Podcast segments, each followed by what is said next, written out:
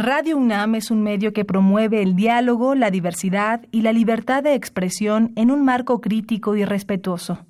Los comentarios expresados a lo largo de su programación reflejan la opinión de quien los emite, mas no de la radiodifusora.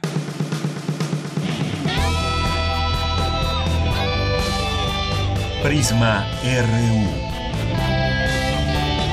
Relatamos al mundo.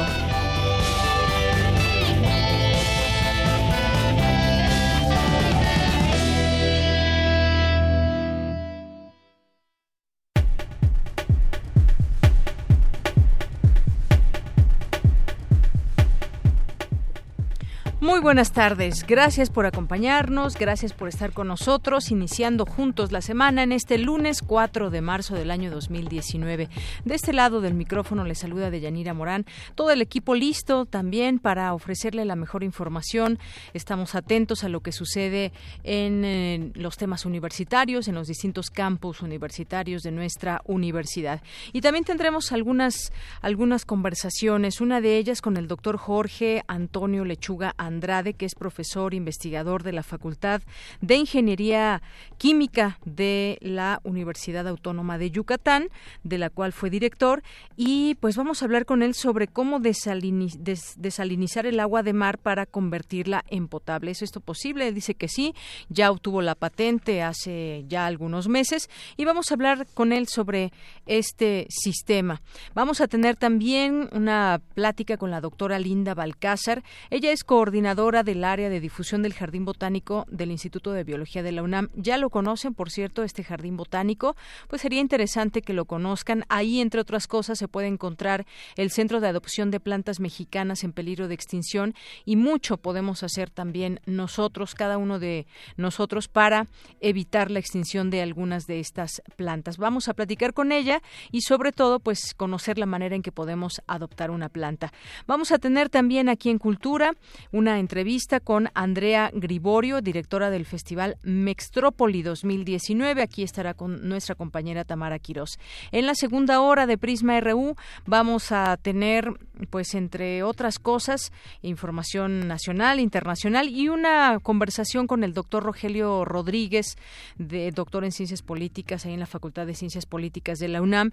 Y vamos a hablar ni más ni menos que de los 90 años del PRI, de este partido que hoy cumple 90 años de existir en la vida política de este país. ¿Ustedes qué piensan acerca del PRI a 90 años? Yo creo que vienen muchas reflexiones, tantos personajes, tantos episodios de la historia de este país. Bueno, pues más adelante tendremos esta eh, conversación en nuestra segunda hora. Hoy es lunes de Gaceta UNAM, es lunes de Cartografía RU con Otto Cázares, también de las actividades de la sala Julián Carrillo.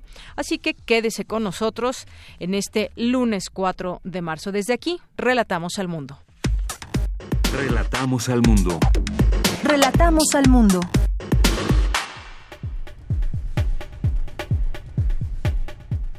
La una con siete minutos y en los temas universitarios se entrega la UNESCO al programa Foro de la Mujer de Radio UNAM la certificación como Memoria del Mundo. Mi compañera Virginia Sánchez estuvo presente y nos tendrá todos los detalles. Presentó la UNAM a la Secretaría de Hacienda las propuestas para el Programa Nacional de Desarrollo. Nuestra compañera Cristina Godínez nos tendrá aquí la información. Hoy se conmemora el Día Mundial de Lucha contra el Papiloma Humano. Más adelante, Dulce García con todos los, todos los detalles.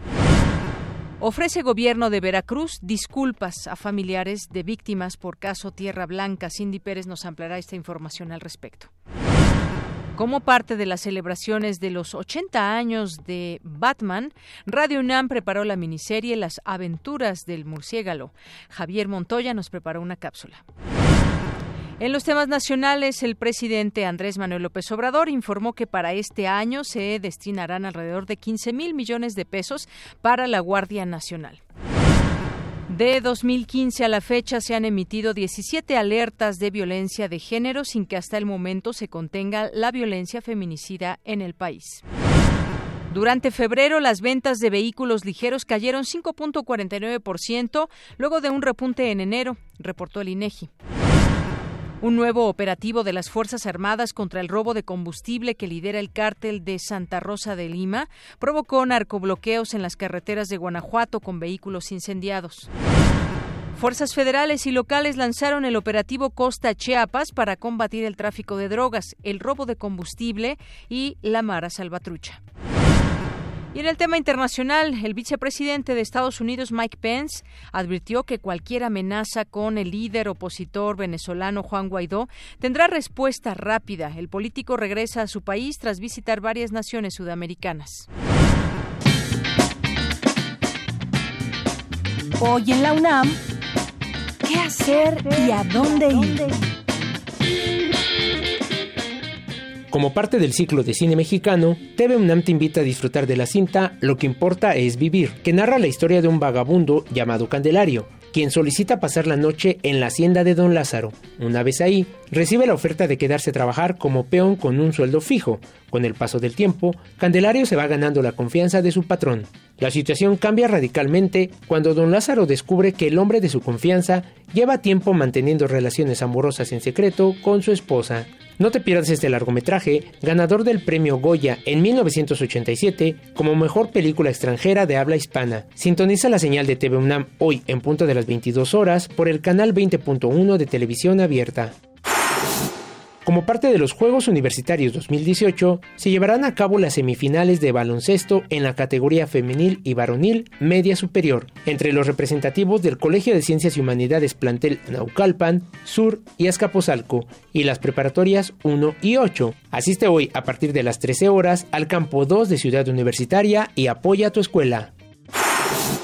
Recuerda que del 28 de febrero al 10 de marzo se lleva a cabo el Festival Internacional de Cine de la UNAM en diferentes recintos universitarios. Hoy no te puedes perder Amalia, largometraje del cineasta norteamericano Omar Rodríguez López. Después de la muerte de su madre, Amalia se entera de que su esposo tiene una aventura amorosa, pero cuando él muere misteriosamente unos días después, la joven viuda, obsesionada por la amante de su difunto esposo, sucumbe a una locura sangrienta. Asiste a la función hoy, en punto de las 19.45 horas, en la sala Miguel Covarrubias del Centro Cultural Universitario. La entrada general es de 40 pesos.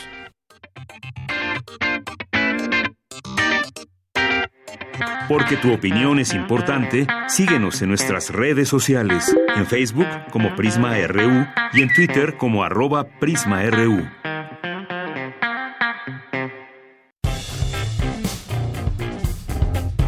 Campus RU. Bien, hoy en nuestro campus RU, pues tenemos información de lo que sucedió ayer en la FIL Minería y estuvo mi compañera Virginia Sánchez y nos tiene información al respecto, pero antes, antes de esta nota, pues quiero señalar lo siguiente, nos unimos a la pena que embarga a la familia de nuestro compañero Rafael San Juan Moedano, operador especializado de cabina de grabación y transmisión de Radio UNAM, murió el día de ayer, desafortunadamente después de haber estado hospitalizado por varios días debido a un lamentable accidente en el Paso Express de Cuernavaca. Descanse en paz y le enviamos desde aquí un abrazo muy fuerte a todos sus familiares. Bien, pues ahora sí nos vamos con esta información de mi compañera Virginia Sánchez, que ayer estuvo ahí en la FIL de Minería y la UNESCO fue esta ceremonia donde la UNESCO entregó al programa Foro de la Mujer la certificación como memoria del mundo. ¿Qué tal, Vicky? Muy buenas tardes. Hola, ¿qué tal, Deyanira? Auditorio de Prisma RU, muy buenas tardes. Así es, pues el día de ayer, en el marco de la cuadragésima edición de la Feria Internacional del Libro del Palacio de Minería, se llevó a cabo la ceremonia de entrega de reconocimientos Memoria del Mundo 2018, que desde 1992 promueve y coordina la Organización de las Naciones Unidas para la Educación, la Ciencia y la Cultura, UNESCO, con dos objetivos centrales. Uno, incrementar la conciencia y protección del patrimonio documental mundial y en segunda, posibilitar su accesibilidad universal y permanente. Y bueno, pues como lo hemos anunciado, como lo has anunciado tú, Deyanira, pues nos da mucho gusto el compartirles que este año el Registro de Memoria del Mundo en México 2018 fue otorgado para el programa producido por Radio UNAM, Foro de la Mujer, que fue creado y conducido por la poeta Alaí de Fopa de 1972 a 1980 y posteriormente por Elena Urrutia de 1982 a 1986. Conformado por 258 programas, Foro de la Mujer ha sido reconocido como el primer programa feminista de la radio mexicana y como documento histórico fundamental para conocer la vida de las mujeres de esa época, cuyo contenido se enfocó en lograr la igualdad entre los géneros y en difundir temas inéditos en ese entonces, bueno, no estaban tan discutidos como ahora, tan eh, visibilizados eh, temas como eh, la reivindicación de los derechos de las mujeres, la lucha por mejorar sus condiciones de vida, la despenalización del aborto, la anticoncepción, la maternidad voluntaria, la violencia de género, los derechos de las trabajadoras sexuales, el acoso y también documentar la historia del movimiento feminista en México y pues además de brindar un amplio panorama de la situación social, económica y política de las mujeres en diferentes países y en las más diversas circunstancias. Y bueno, pues para recibir este reconocimiento en representación del rector Enrique Graue, lo hicieron Jorge Volpi, coordinador de difusión cultural de la UNAM, y pues nuestro querido director Benito Taibo, quien dijo lo siguiente. Tan solo decir de la importancia fundamental de estos 157 capítulos de Foro de la Mujer de entre 10 y 15 minutos que abonaron en la construcción de un México mejor, que pusieron por fin la voz de las mujeres en un tiempo oscuro, no más oscuro que el que vivimos hoy para las mujeres, pero que sin duda abonaron para que se entendiera de una manera distinta ah, la lucha importantísima por los derechos de género y bueno, también durante esta ceremonia, Carlos Tejeda, coordinador de programas de cultura y ciencia de la UNESCO en México, destacó la importancia del patrimonio documental como un registro del desarrollo del pensamiento y de los acontecimientos humanos y reúne, que reúne nuestra comprensión del mundo, por lo que su preservación y accesibilidad a largo plazo, dijo, es un cimiento de la libertad de opinión, de expresión y de información. Escuchemos qué más dijo. La memoria, tanto individual como colectiva, sienta las bases de la identidad. El conocimiento que tiene un pueblo de su pasado resulta ser uno de sus mayores patrimonios, pues más que determinar, la función del pasado es la de informar. La preservación de la memoria, entonces, es una reivindicación social y resulta un imperativo cultural y educativo pues los acontecimientos del pasado dimanan enseñanzas incluso siglos después de haber concluido. Y por su parte, Catherine Bloch Herschel, presidenta del Comité Mexicano Memoria del Mundo UNESCO, destacó que si todo individuo tiene derecho a una identidad, por consiguiente tiene derecho a tener acceso a su patrimonio documental, labor de memoria del mundo. Escuchémosla. El registro de memoria del mundo es el aspecto más visible del programa. Está integrado por los registros de aquel patrimonio documental cuya importancia trasciende los límites del tiempo y la cultura, registros que deben de ser preservados por las generaciones actuales y futuras, así como, muy importante, ser puestos a disposición de todos los pueblos del mundo. Y bueno, pues de Yanira Auditorio, este reconocimiento a su vez reivindica pues también la labor de Alaí de Fopa como luchadora social.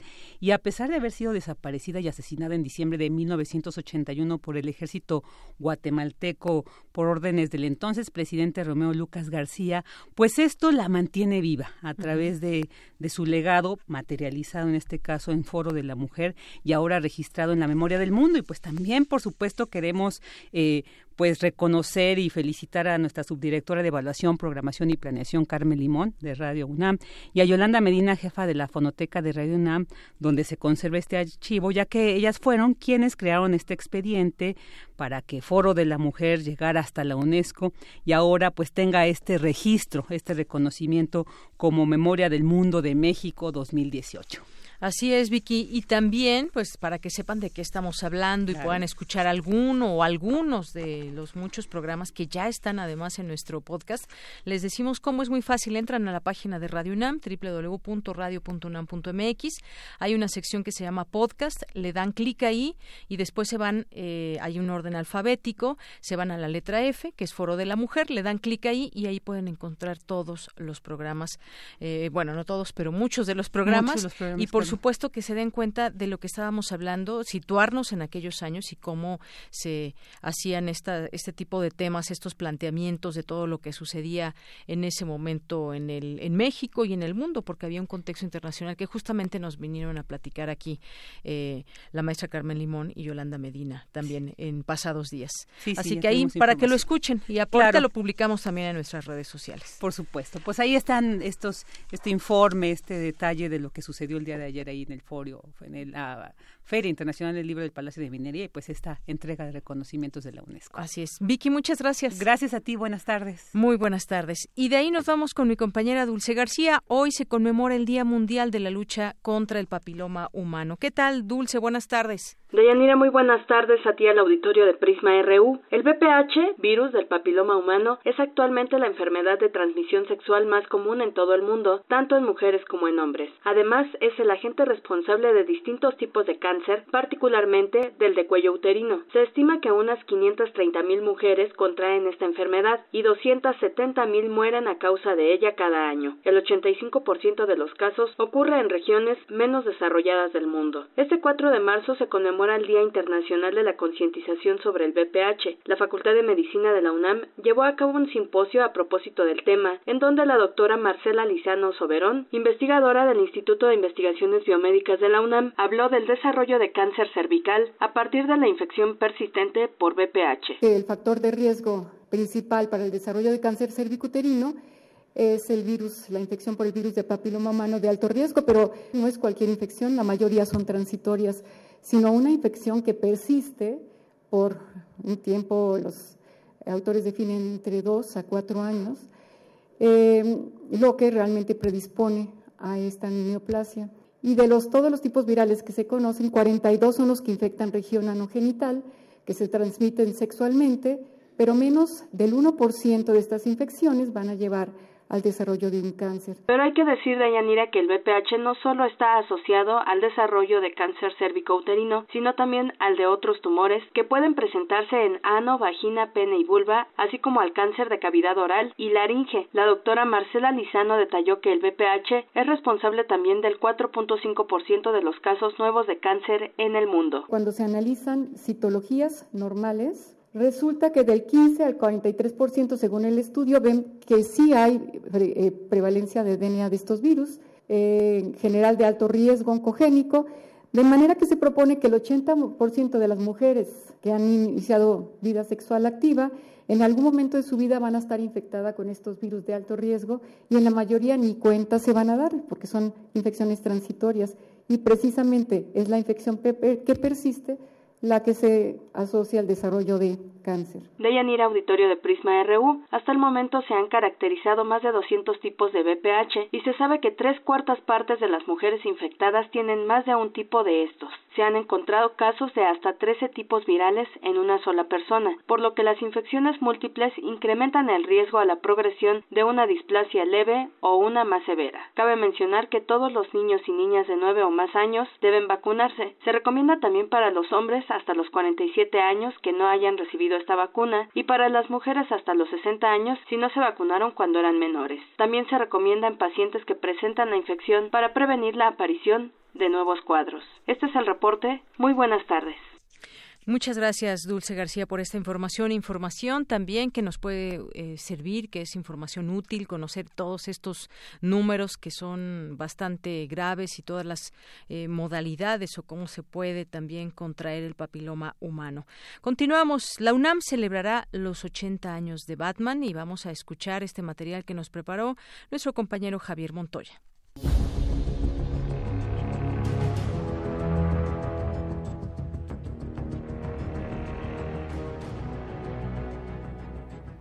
Para combatir el crimen de la Ciudad de México, con la ayuda de su fiel madrina Alfreda, el Bruno sale por las noches disfrazado como el hombre murciégalo.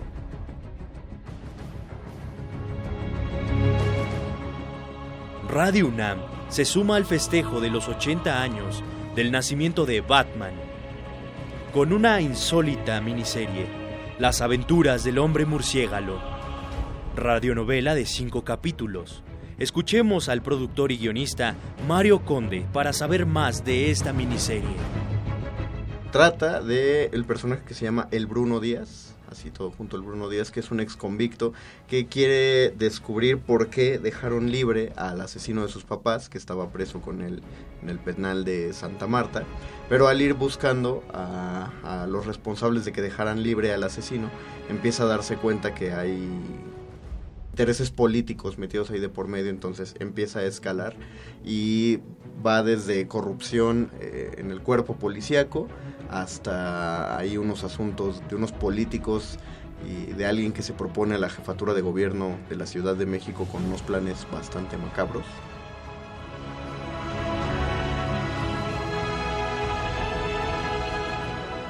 Entonces es, es una trama tal cual como, como del hombre murciélago, pero, pero que está ocurriendo en nuestra ciudad.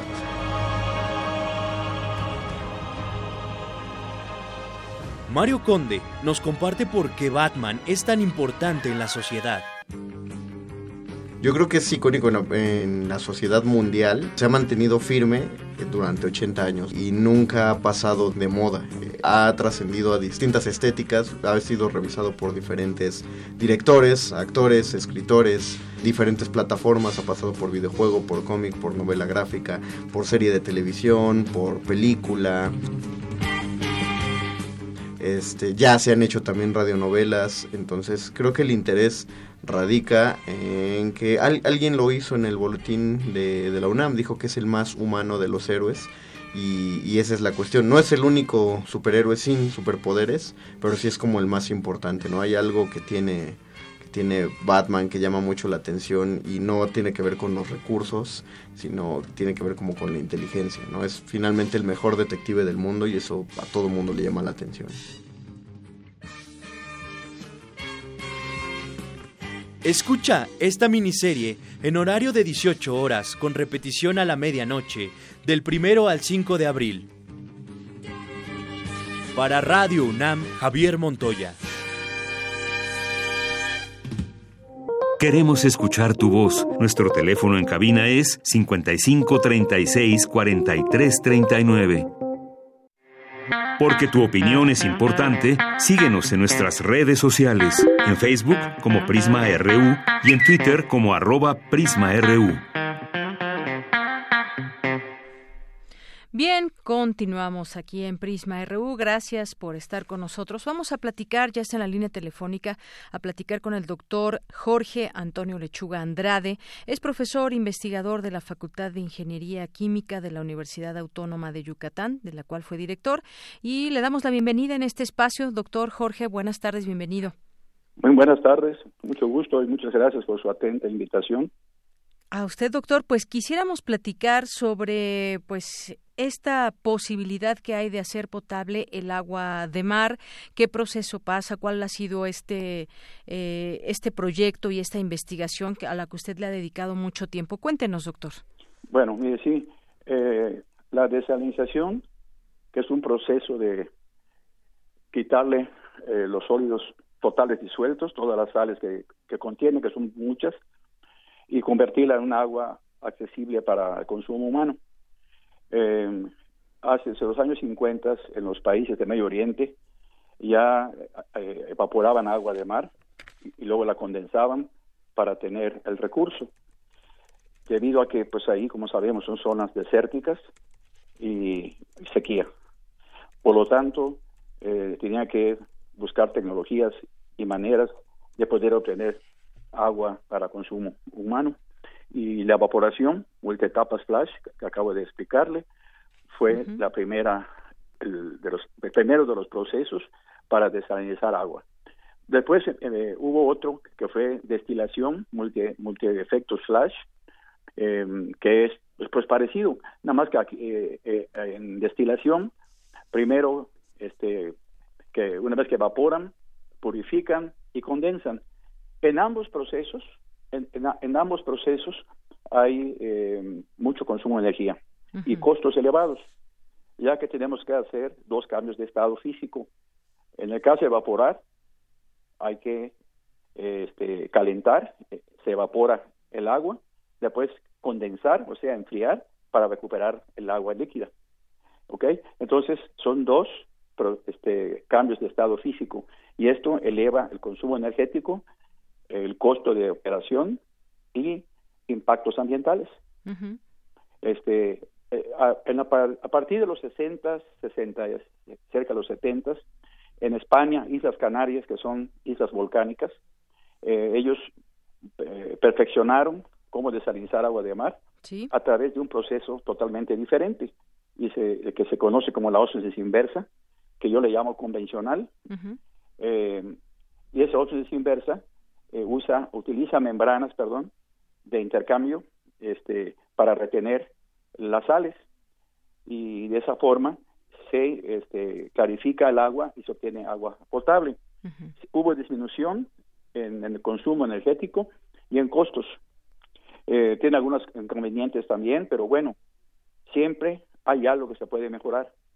Mi preocupación cuando yo hice el doctorado en, España y en Francia era hacer un proyecto realmente que sea de utilidad, que sea eh, eh, una innovación, que mejore algún proceso que ya existiera, porque inventar algo nuevo es muy difícil. Lo normal que hacemos es innovar. Innovar es mejorar algo, ¿no?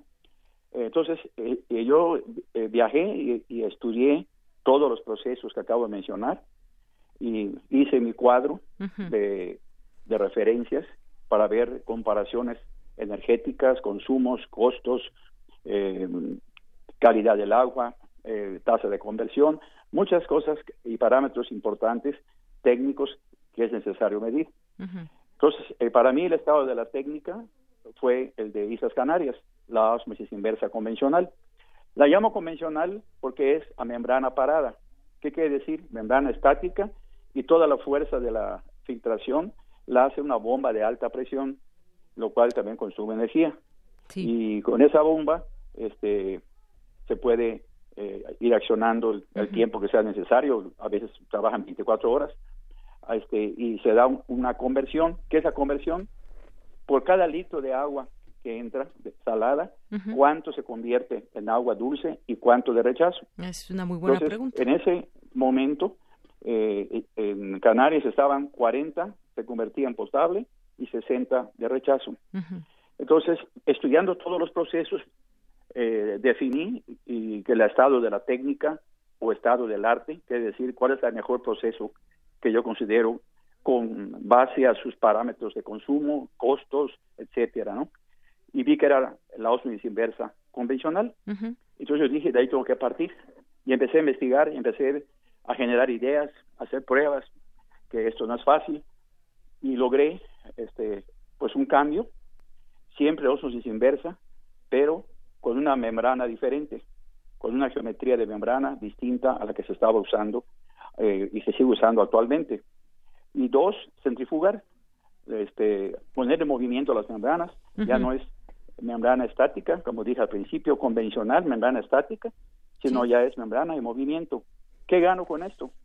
Pues dependiendo de la manera en que yo maneje el, sentido del fluido o del, agua, del flujo, este, y cómo gire yo las membranas a través de la centrifugación, estoy ahorrando energía. Entonces ya no requiero de una bomba de alta presión. Con una bomba de baja presión complemento la, la que hace falta y se da la filtración. Ventajas, uno, menos consumo energético, menores costos de producción, ya no hay que limpiar las membranas, en la osmosis convencional sí, porque los sólidos se incrustan en los microporos de la membrana y hay que limpiarlos, lo menos tres o cuatro veces al día, en un turno de 24 horas. Sí. Y esto eh, eh, crea costos ocultos, porque paras la productividad para poder limpiar. Y, este, y por otro lado, eh, los productos que utilizas para limpiar van adelgazando el material de las membranas y su vida o ciclo de vida útil se ve disminuido. En vez de que te dure tres años, te dura un año.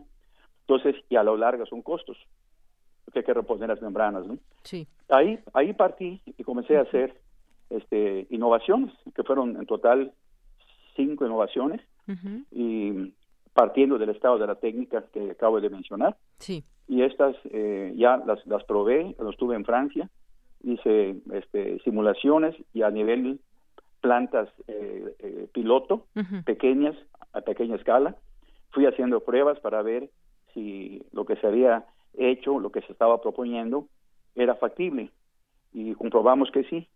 Muy bien. De inmediato, cuando yo regreso de mi doctorado aquí a Yucatán, la Universidad Autónoma de Yucatán pues patentó el, proceso, tanto en México como en Estados Unidos, y se otorgaron las, las patentes. O sea, se solicitó patente y se otorgó en el 2016 la de México y el 2017 la de Estados Unidos. Muy bien. Entonces, ¿cuál era el interés de esto? Ya de lo tecnológico. Pues que tuviera un mercado. ¿Y qué mejor mercado que el mundo, no? Claro. Todos tomamos agua, cada día vemos más cosas del agua que, están contaminadas. Hay que hablar de escasez de agua en lugares donde, donde lo hay, hay agua, no es tanto escasez, sino es el incremento de la poblacional que ha incrementado los consumos, el incremento del uso agrícola, que ha aumentado el uso de agua, y también el industrial. Entonces, todo eso se, se conjunta y lo que hay es incremento de consumo, no es que el agua escasee. Además hay un ciclo hidrológico, se evapora el agua, en las nubes se condensa y vuelve a caer, se recargan ríos, se recargan lagos y recargan cuencas subterráneas como aquí en Yucatán, tenemos agua subterránea y se van recargando con las lluvias. Hay un ciclo del agua, ¿no? Eh, el 2.5 del agua del planeta es dulce y el 97.5 es salada. A muchos dicen, bueno, eh, me han entrevistado y, o, en Face, o, este, y, entonces contestan y dicen, ya, ya están acabando el agua dulce, van a acabar la, salada. ¿Cuántos miles de años tiene la vida o el mundo, la existencia? Y si el 2.5 del agua total es dulce, no está terminado. 97.5, estamos hablando de millones de hectómetros cúbicos de agua. Yo les pregunto, lo dejo así abierto, ¿se va a terminar pronto?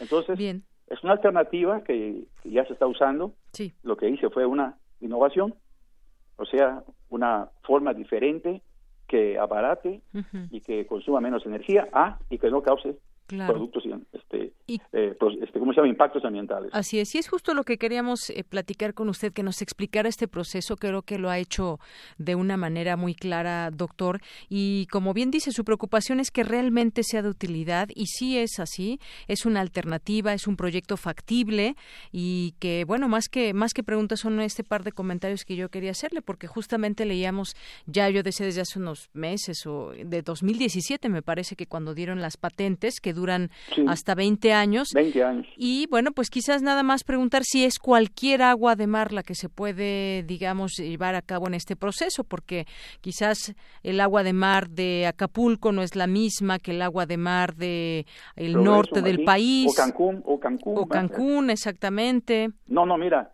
el agua de mar eh, varía en su concentración de sales. Yo estuve en las Islas Canarias, que es, y de contaminación, ¿no, doctor? También.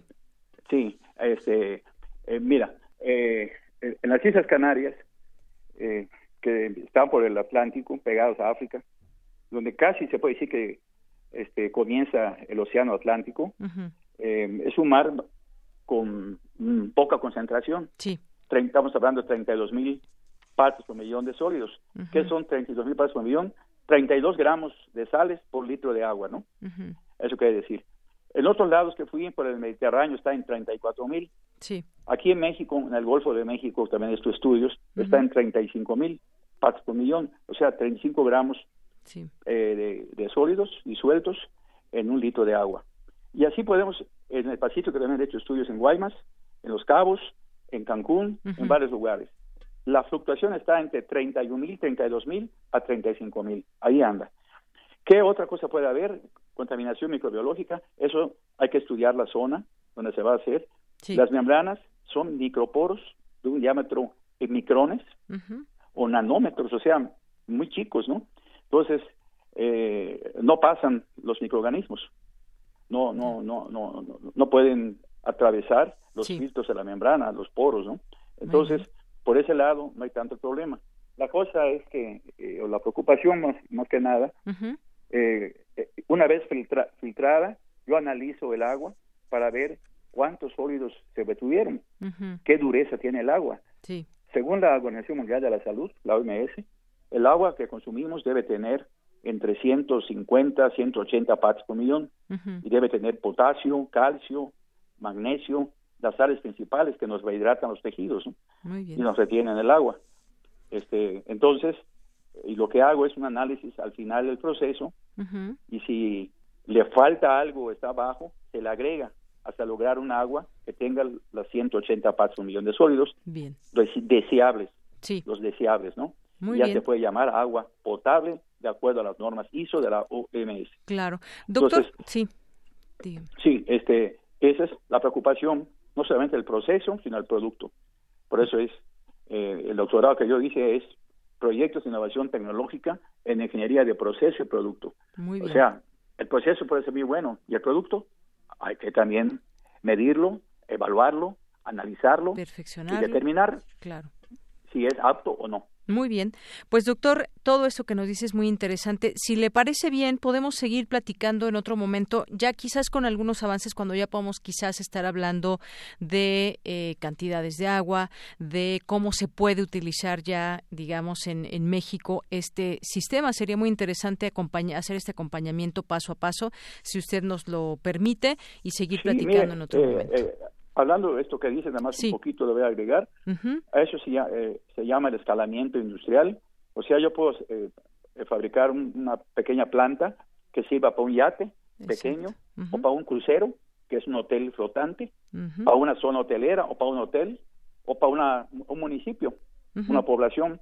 Dependiendo de la demanda, eh, se diseña el tamaño de la planta, ¿no? Claro. Que se requiere. Este, Muy bien. como digo, una- un pequeño yate personal. Sí. Este, con- no necesitas mucho, más que pues, las- las 10 personas o 12 que vayan, hasta un, hasta un crucero. Y un hotel grande, un hotel pequeño, Con miles una de personas a. Cancún. En fin, este, hay escalamiento. Muy bien. Una vez que se tiene el producto, lo único que hay que hacer es el tamaño de la planta. Sí. Varían los, la inversión, varían los costos, obviamente, de, de, de- de iniciación. Los de producción no van a variar, son los mismos porque se mantienen los parámetros tecnológicos que se, por los que se hizo la innovación. Muy bien. Pues doctor, yo le agradezco mucho estos datos que nos da, esta explicación tan clara que hace sobre este sistema para hacer potable el agua de mar. Y pues si le parece bien, quedamos pendientes para otra charla conforme vaya avanzando este proyecto. Por lo pronto, Eh, muchas más gracias. un, mi- un minuto, ahorita que ya me acordaste. Sí. En la, en la que en, en estas en este proceso de, que estoy proponiendo, ya no hay que parar para limpiar, hay autolimpieza. A través de una técnica que, que, que agregué, se da una autolimpieza y todas las membranas pueden durar tres o cuatro años y no hay que parar. Por Muy eso bien. abarata muchísimo los costos y hay menos consumo de energía. Y se puede trabajar con energías renovables, fotovoltaicas, celdas fotovoltaicas, en fin. Entonces ya no contaminamos nada. Cero de energía contaminada y cero en producto. Porque el agua de rechazo, que es menor, se puede dar un post-tratamiento antes de que impacte el agua de mar. ¿no? Muy bien. Doctor, pues muchas gracias. Gracias por estar aquí con nosotros en Prisma RU de Radio UNAM. Al contrario, a ustedes por la invitación. Hasta luego. Un abrazo. Muy Un buenas abrazo. tardes. Buenas tardes. al doctor Jorge Antonio Lechuga Andrade, profesor investigador de la Facultad de Ingeniería Química de la Universidad Autónoma de Yucatán. Porque tu opinión es importante, síguenos en nuestras redes sociales, en Facebook como Prisma RU y en Twitter como arroba PrismaRU. Queremos escuchar tu voz. Nuestro teléfono en cabina es 55 36 43 39. Bien, y seguimos en nuestro campus universitario con la doctora Linda Balcázar, que es coordinadora del área de difusión del Jardín Botánico del Instituto de Biología de la UNAM. ¿Qué tal, doctora? Bienvenida, muy buenas tardes. Muy buenas tardes, Deyanira. Muchísimas gracias por la invitación. Gracias a usted, doctora, por aceptar. Pues hablemos de este específicamente del Centro de Adopción de Plantas Mexicanas en Peligro de Extinción para que nuestro auditorio que nos está escuchando pues se pueda dar una vuelta, conocer este centro y conozca cuáles son estas plantas y a qué nos comprometemos cuando adop- adoptamos una planta. Claro que sí, Deyanira. Mira, este programa del Centro de Adopción de Plantas Mexicanas en Peligro de Extinción es un proyecto muy bonito que mantenemos en el Jardín Botánico del Instituto de Biología de la UNAM en colaboración con la Asociación de Amigos del, del mismo jardín y que tiene como objetivo incorporar a la sociedad civil en las acciones del jardín para la conservación de las plantas que se encuentran en peligro de extinción. Yo no sé si nuestro público, el público que te está escuchando, sepa que también las plantas se encuentran en riesgo, que también están en peligro de extinción y que hay una normatividad que las protege, que procura que estas especies no se extingan de su medio silvestre. En este afán de nosotros como jardín botánico de conservar nosotros decimos que los jardines botánicos somos como pequeñas arcas de Noé que tratamos de rescatar estas especies que en algún momento podían desaparecer del medio silvestre. Aquí en el jardín, aprovechando toda esa experiencia que hemos tenido a lo largo de 60 años que ya cumplimos este año como jardín botánico, en los programas de propagación, hace un poquito más de cinco años decidimos generar este programa donde se involucrara la sociedad civil porque muchas veces venían y nos decían, bueno, es que, ¿qué podemos hacer? Se habla mucho de la extinción de las especies, se habla de problemas como el calentamiento global, del, de la pérdida de las especies vegetales, pero ¿qué podemos hacer desde las zonas urbanas, desde las ciudades? Y aquí fue donde nosotros encontramos esta parte de la inspiración de, de cómo retomar un proyecto que ya se venía haciendo en el Jardín Botánico para solucionar para tener acciones que la sociedad civil pudiera hacer desde sus hogares. Y entonces generamos este programa poniendo a disposición del público hace más de cinco años. E iniciamos con 40 especies de cactáceas, de crasuláceas, de algunas orquídeas, una agave, incluso llegamos a tener en algún momento alguna planta insectívora cuando empezamos, que se encontraban en peligro de extinción y que la gente podía venir aquí al jardín botánico, al centro de adopción seleccionar entre estas especies que podían aquellas especies que realmente aquellas plantas que pues yo siempre les digo que les llegan al corazón y que finalmente deciden adoptarlas y tenerlas bajo custodia porque realmente nosotros también queríamos que la gente eh, viera que las plantas son especies vivas. Este programa lo que hace es darle voz a estas especies y decir que la adopción es un compromiso porque es una elección. O sea, aquí el público decide venir por motivo propio, adoptar a la especie y mantenerla bajo su custodia. Ahorita ya tenemos, eh, desde que nos eh, formamos como centro de adopción, hemos puesto a disposición del público pues más de 100, 120 especies eh, de plantas ya sea en peligro de extinción, bajo protección especial o especies amenazadas en la naturaleza.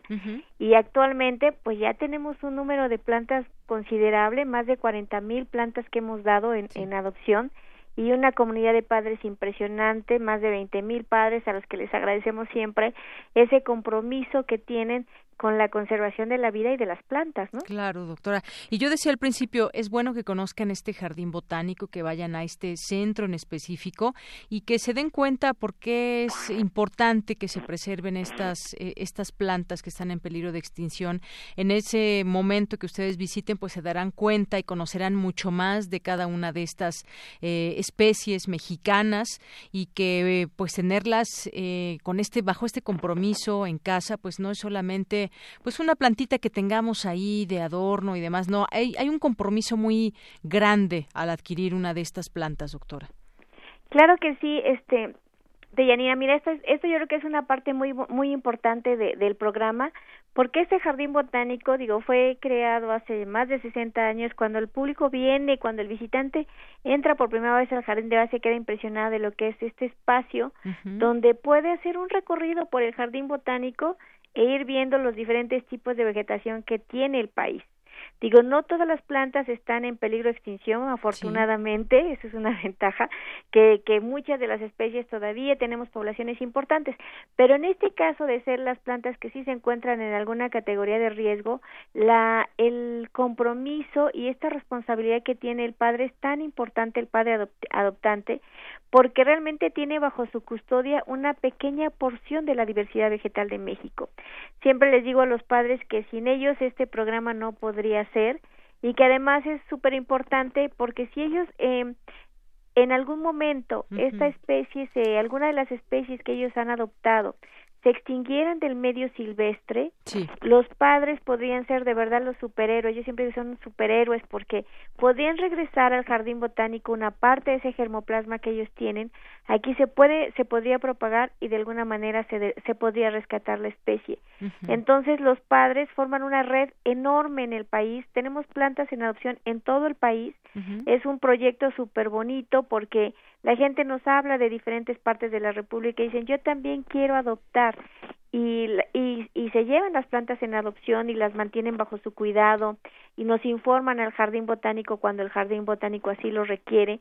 Y una parte que a mí me gusta mucho de, de siempre de dar este mensaje es que este, estas plantas que, que nosotros en algún momento adoptamos forman parte también de nuestros bienes, son una cosa que puede ser heredada a nuestras futuras generaciones como uno de los bienes más valiosos. Y así como heredamos, ahora sí que heredamos nuestro coche, nuestra casa o lo que tengamos, pues también podemos heredar esta parte de vida y esta heredar un mundo mejor a las futuras generaciones.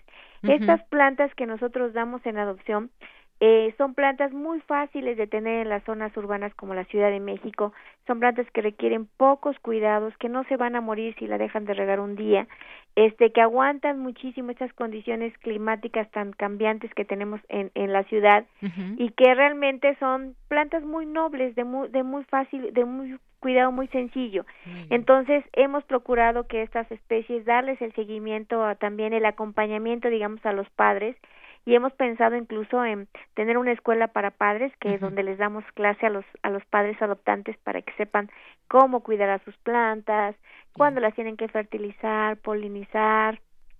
También si las plantas se enferman, pues tenemos un servicio de clínica para que los padres se acompañen y vean realmente que en, en, este proceso de la conservación de las plantas, de la diversidad vegetal de México, pues no van solos, eh, hemos tenido muy buena respuesta a este a este programa y nos sentimos muy contentos de que la gente de verdad haya eh, respondido de manera tan positiva y vea este problema de la, de la extinción de las especies y de la importancia de la conservación de las plantas como una prioridad. Muy bien, doctora, pues le agradezco mucho que nos dé a conocer toda esta información, porque adoptar una planta, al adoptar una planta las personas se quedan registradas como padres o madres adoptivos y reciben un certificado que acredita la adopción y adquirirán un compromiso de cuidar la planta e informar, como usted bien decía, el jardín botánico sobre su estado.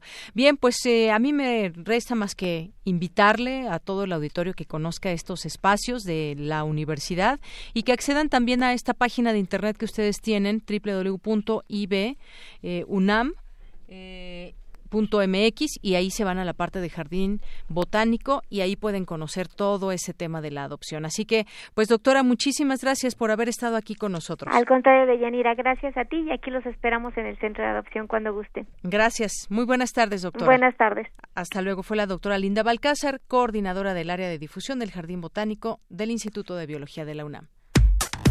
Relatamos al mundo. Relatamos al mundo.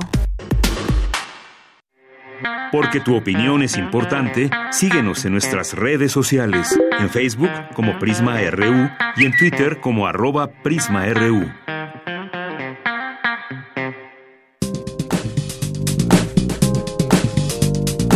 Cultura RU.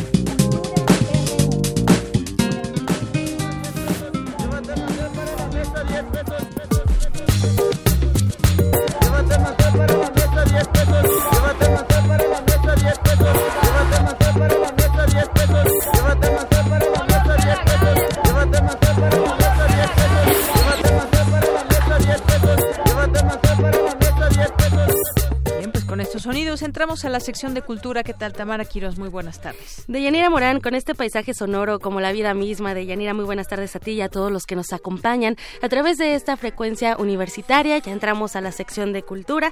Les cuento que del 9 al 12 de marzo se llevará a cabo Mextrópoli, un festival que toma a la ciudad como escenario y bueno, también amplía la cobertura y el aprovechamiento cultural del espacio público. Y para contarnos los detalles de esta edición, nos acompaña Andrea Griborio, directora de Mextrópoli. Andrea, bienvenida a este espacio, ¿cómo estás? Muchísimas gracias, Tamara de Yanira, por la oportunidad de estar aquí con ustedes. Al contrario, gracias a ti por visitarnos en esta cabina. Oye, Mextrópoli llega a su sexta edición. Cuéntanos qué va a pasar durante estos cuatro días que dura el festival. Pues nuevamente es la gran celebración de la ciudad, es como nos gusta decir, es la oportunidad de vivir la ciudad de una manera extraordinaria. Tenemos pues ya programadas más de 100 actividades. Los invitamos a que vean la página web con todos los detalles para que se registren, se inscriban, se enteren un poquito de todo lo que hay. Eh, de las 100 actividades, pues vuelve un poco la ocupación del espacio público, con 18 instalaciones en la Alameda Central, unas resultados de concurso, otras pabellones de distintas escuelas de arquitectura, entre las que se encuentra obviamente la Facultad de Arquitectura de la UNAM, con una pieza.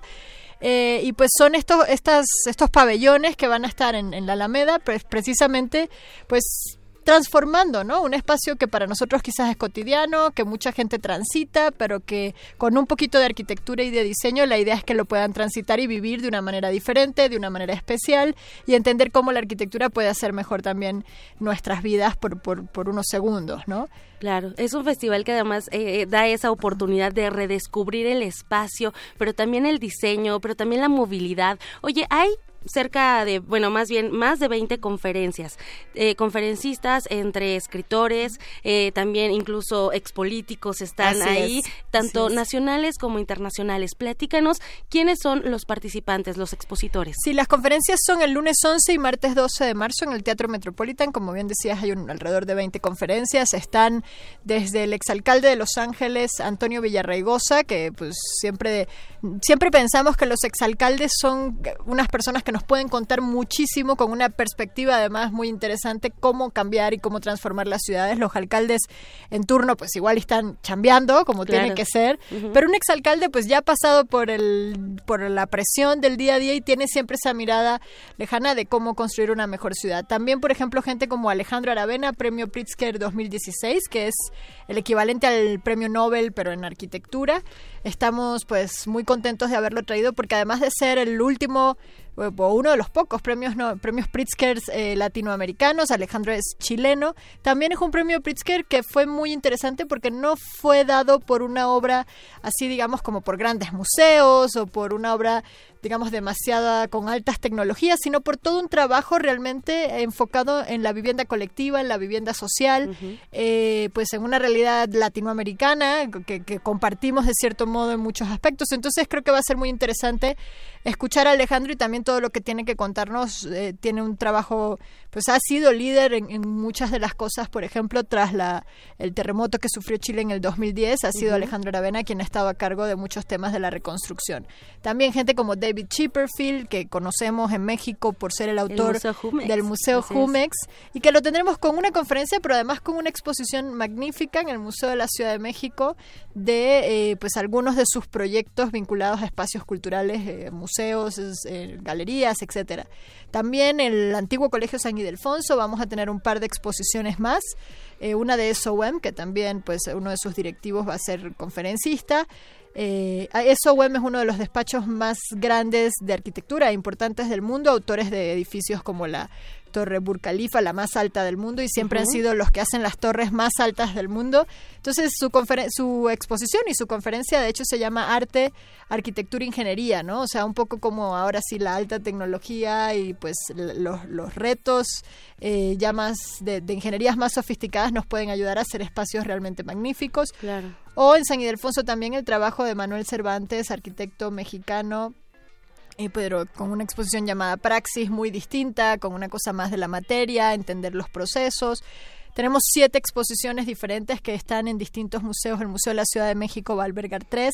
La Galería del Centro Cultural El Rule va a albergar, por ejemplo, la, la exposición del arquitecto portugués Joao Luis Carrillo de Grasa. Entonces, sobre Lisboa, que también va a estar interesantísima y no se la pueden perder porque son pequeños proyectos de transformación de la ciudad también. Claro. Oye, André, y es que a mí me llama mucho la atención también que, eh, bueno, este, este festival no solamente va enfocado a las personas que les gusta la arquitectura y ya, o que sean expertos en arquitectura. Va al público en general, desde estudiantes, y también es una, una forma como de repensar eh, la, la, arquitectura eh, también en la funcionalidad, en el diseño. O sea, son muchas, muchos, digamos, los, los tópicos que podemos tomar eh, a partir de la arquitectura. Sí, así es. Quizás uno de los retos que tiene el festival es realmente que tanto los arquitectos como los que no somos arquitectos entendamos la importancia que tiene la arquitectura en la construcción de las ciudades, en la construcción del escenario que habitamos. O sea, finalmente...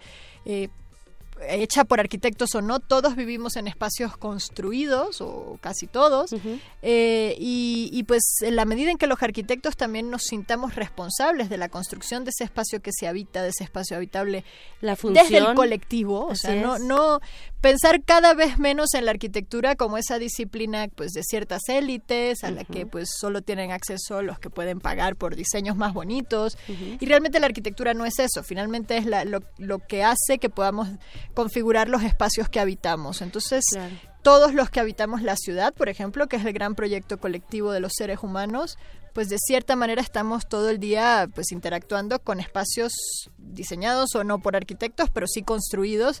Y en la medida en que cada uno de nosotros sea más consciente de eso, también creemos que se pueden construir pues mejores ciudades y que cada ciudadano también puede dar un granito de arena para que las ciudades sean mejores, desde no sé, no tirar papeles en la banqueta, cruzar las calles a la altura que se deben cruzar, esas pequeñas cosas que, que vienen más de la educación que de otra cosa, claro. pero que son las que construyen una mejor ciudadanía. Y luego en la Ciudad de México, que es, bueno, el escenario perfecto también para hablar de todos estos temas, Andrea. A mí, bueno, también me, el año pasado era ver, me llamó mucho la atención una de las eh, estructuras que hicieron, que era como enfocado también al, al, a lo que aconteció el, el sismo del 2016. Y ahora buscan de cómo se van redefiniendo esas fronteras, ¿no? De cómo la ciudad va creciendo o, o va modificando esas fronteras. Sí, precisamente este año hemos decidido enfocar, digamos, el tema del festival a dónde termina la ciudad, pero también como un llamado de reflexión, ¿no? Muchas veces sabemos, no sé, que el límite de la Ciudad de México es aquí y cuando vamos igual en un coche te dice, no, aquí se termina la Ciudad de México y empieza el Estado, se termina X delegación y empieza, pero realmente las dinámicas de cómo funciona la ciudad son muy distintas a esos límites físico-administrativos que conocemos. O sea, el señor al que le compramos el jugo cada mañana probablemente viene de un lugar que no es la ciudad como, tal, o, o, eso que sí llamamos Ciudad de México tiene muchísimas áreas que se podrían considerar rurales dentro por su comportamiento, por su por su morfología. Entonces, entender realmente cuáles son o dónde termina la ciudad, no tanto como pregunta, sino como afirmación, hasta dónde llega, hasta dónde nos movemos en ese espacio que llamamos ciudad y, y cómo se pueden hacer difusos los límites en una cosa tan compleja como la ciudad y sobre todo, como decías, la Ciudad de México, que pues es una gran urbe. Es una gran urbe. Oye, y una gran urbe eh, que bueno, también nos podemos apropiar de ella a través del, del arte y bueno, también diferentes disciplinas. También entre los invitados está el, el periodista y escritor Juan Villoro, que va a presentar El Vértigo Horizontal, que es, es, una, bueno, él presenta crónicas con las que se apropia de la Ciudad de México desde sus entrañas, lo cual también es maravilloso. Totalmente, yo creo que leer las, como decías, las crónicas de Juan Villoro es una manera sumamente rica, enriquecedora de conocer la Ciudad de México.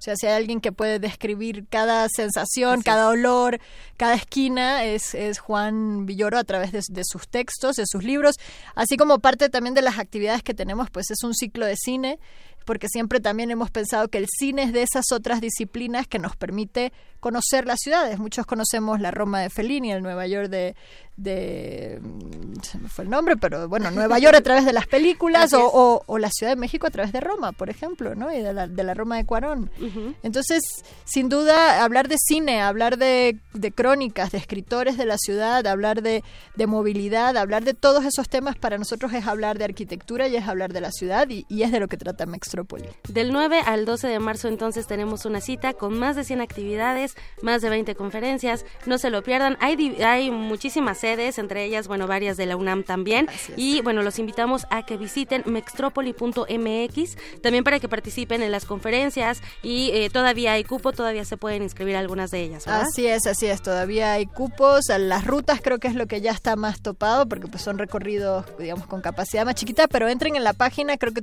todavía hay lugar en muchas de ellas. Hay una, de hecho, por CU, precisamente, por el uh -huh. campus de la ciudad universitaria. Entonces, entren allí, revisen los detalles y, y los esperamos. Muchísimas gracias, Andrea Griborio, directora de Mextrópoli, por acompañarnos en este espacio y tenemos una cita del 9 al 12 de marzo. Deyanira, nos despedimos porque ya nos vamos al corte. Que tengan muy buena tarde. Gracias, gracias, Tamara. Gracias también aquí a la invitada que vino a platicarnos de Mextrópoli. Andrea, muchas gracias. Y nos vamos al corte. Regresamos a nuestra segunda hora de Prisma RU.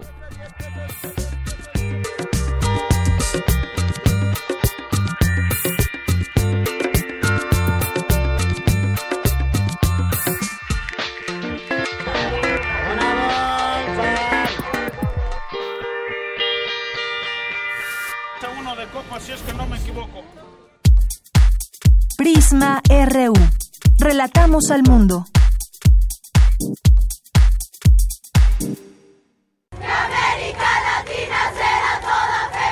Somos nosotras, son nuestros derechos. 8 de marzo de 2019, Día Internacional de la Mujer. una jornada especial de Radio UNAM para conmemorar la lucha de las mujeres de 10 de la mañana a 1 de la tarde en la terraza de la emisora. Por el 96.1 de FM transmitiremos en vivo en dos horarios. A las 10 de la mañana escucharemos la charla sobre consentimiento, no es no, y al mediodía seguimos con la mesa redonda Violencia y Feminicidios. Después, a las 5.15 de la tarde, tendremos la retransmisión de la poesía de Cintia Franco, el rap de Masta Cuba y un conversatorio sobre la historia del feminismo. No se lo pierdan. 10 de la mañana, mediodía y 5.15 de la tarde por el 96.1 de FM. O visítenos en la terraza de la emisora, de 10 a 13 horas. Adolfo Prieto, 133, Colonia del Valle. Radio UNAM. Experiencia sonora. En 30 años, el mal manejo de los recursos naturales ha acabado con el 26% de nuestros bosques. Tan solo entre 2010 y 2015 perdimos 91 mil hectáreas de bosques cada año. La ventaja es que ahora con la nueva Ley General de Desarrollo Forestal Sustentable se cuidarán mucho más y mejor nuestros bosques y selvas. Algunos beneficios son que se le pagará a los propietarios de los bosques para cuidarlos y conservarlos. ¿Y de quién creen que fue esta propuesta? Sí, del Partido Verde. Hazle frente al frío usando varias capas de ropa para conservar el calor. Come sanamente, hidrátate y para evitar intoxicaciones, recuerda ventilar los espacios y usa anafres, chimeneas o calefactores. Estos producen monóxido de carbono que es altamente tóxico. Si se acumula este gas, puede provocar la muerte. Ante la sospecha de intoxicación, acude al médico. Sistema Nacional de Protección Civil. Gobierno de México. Una vida llena de conocimiento, de sabiduría y de secretos está por llegar a su fin. El lecho de muerte se convertirá en la última oportunidad de confesarse. Lunes de Teatro de Radio UNAM te invita a conocer los secretos del Cali Escrima en el montaje La Abadesa, dramaturgia y dirección Jorge Giri. Todos los lunes de marzo a las 20 horas en la sala Julián Carrillo de Radio UNAM. Adolfo Prieto 133, Colonia del Valle, cerca del Metrobús Amores. Entrada libre. Si guardaras un secreto tan grande, ¿lo heredarías a alguien más o preferirías llevártelo a la tumba? Radio UNAM, experiencia sonora.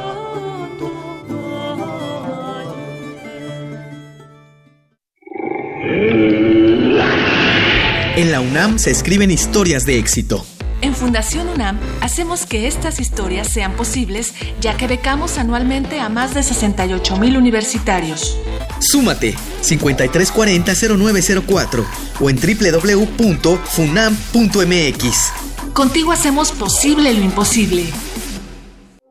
Queremos escuchar tu voz. Nuestro teléfono en cabina es 55 36 43 39. Porque tu opinión es importante, síguenos en nuestras redes sociales, en Facebook como Prisma RU y en Twitter como arroba PrismaRU.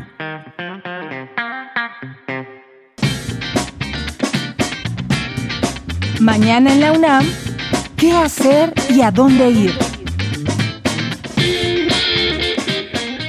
La Dirección General de Atención a la Comunidad te invita a participar en la Jornada por el Día Internacional de la Mujer, que tendrá diversas actividades como módulos informativos, conciertos de música, montajes dancísticos, charlas, rodada bicipuma, entre otras. Asiste el próximo jueves 7 de marzo de las 12 a las 17 horas en las islas de Ciudad Universitaria.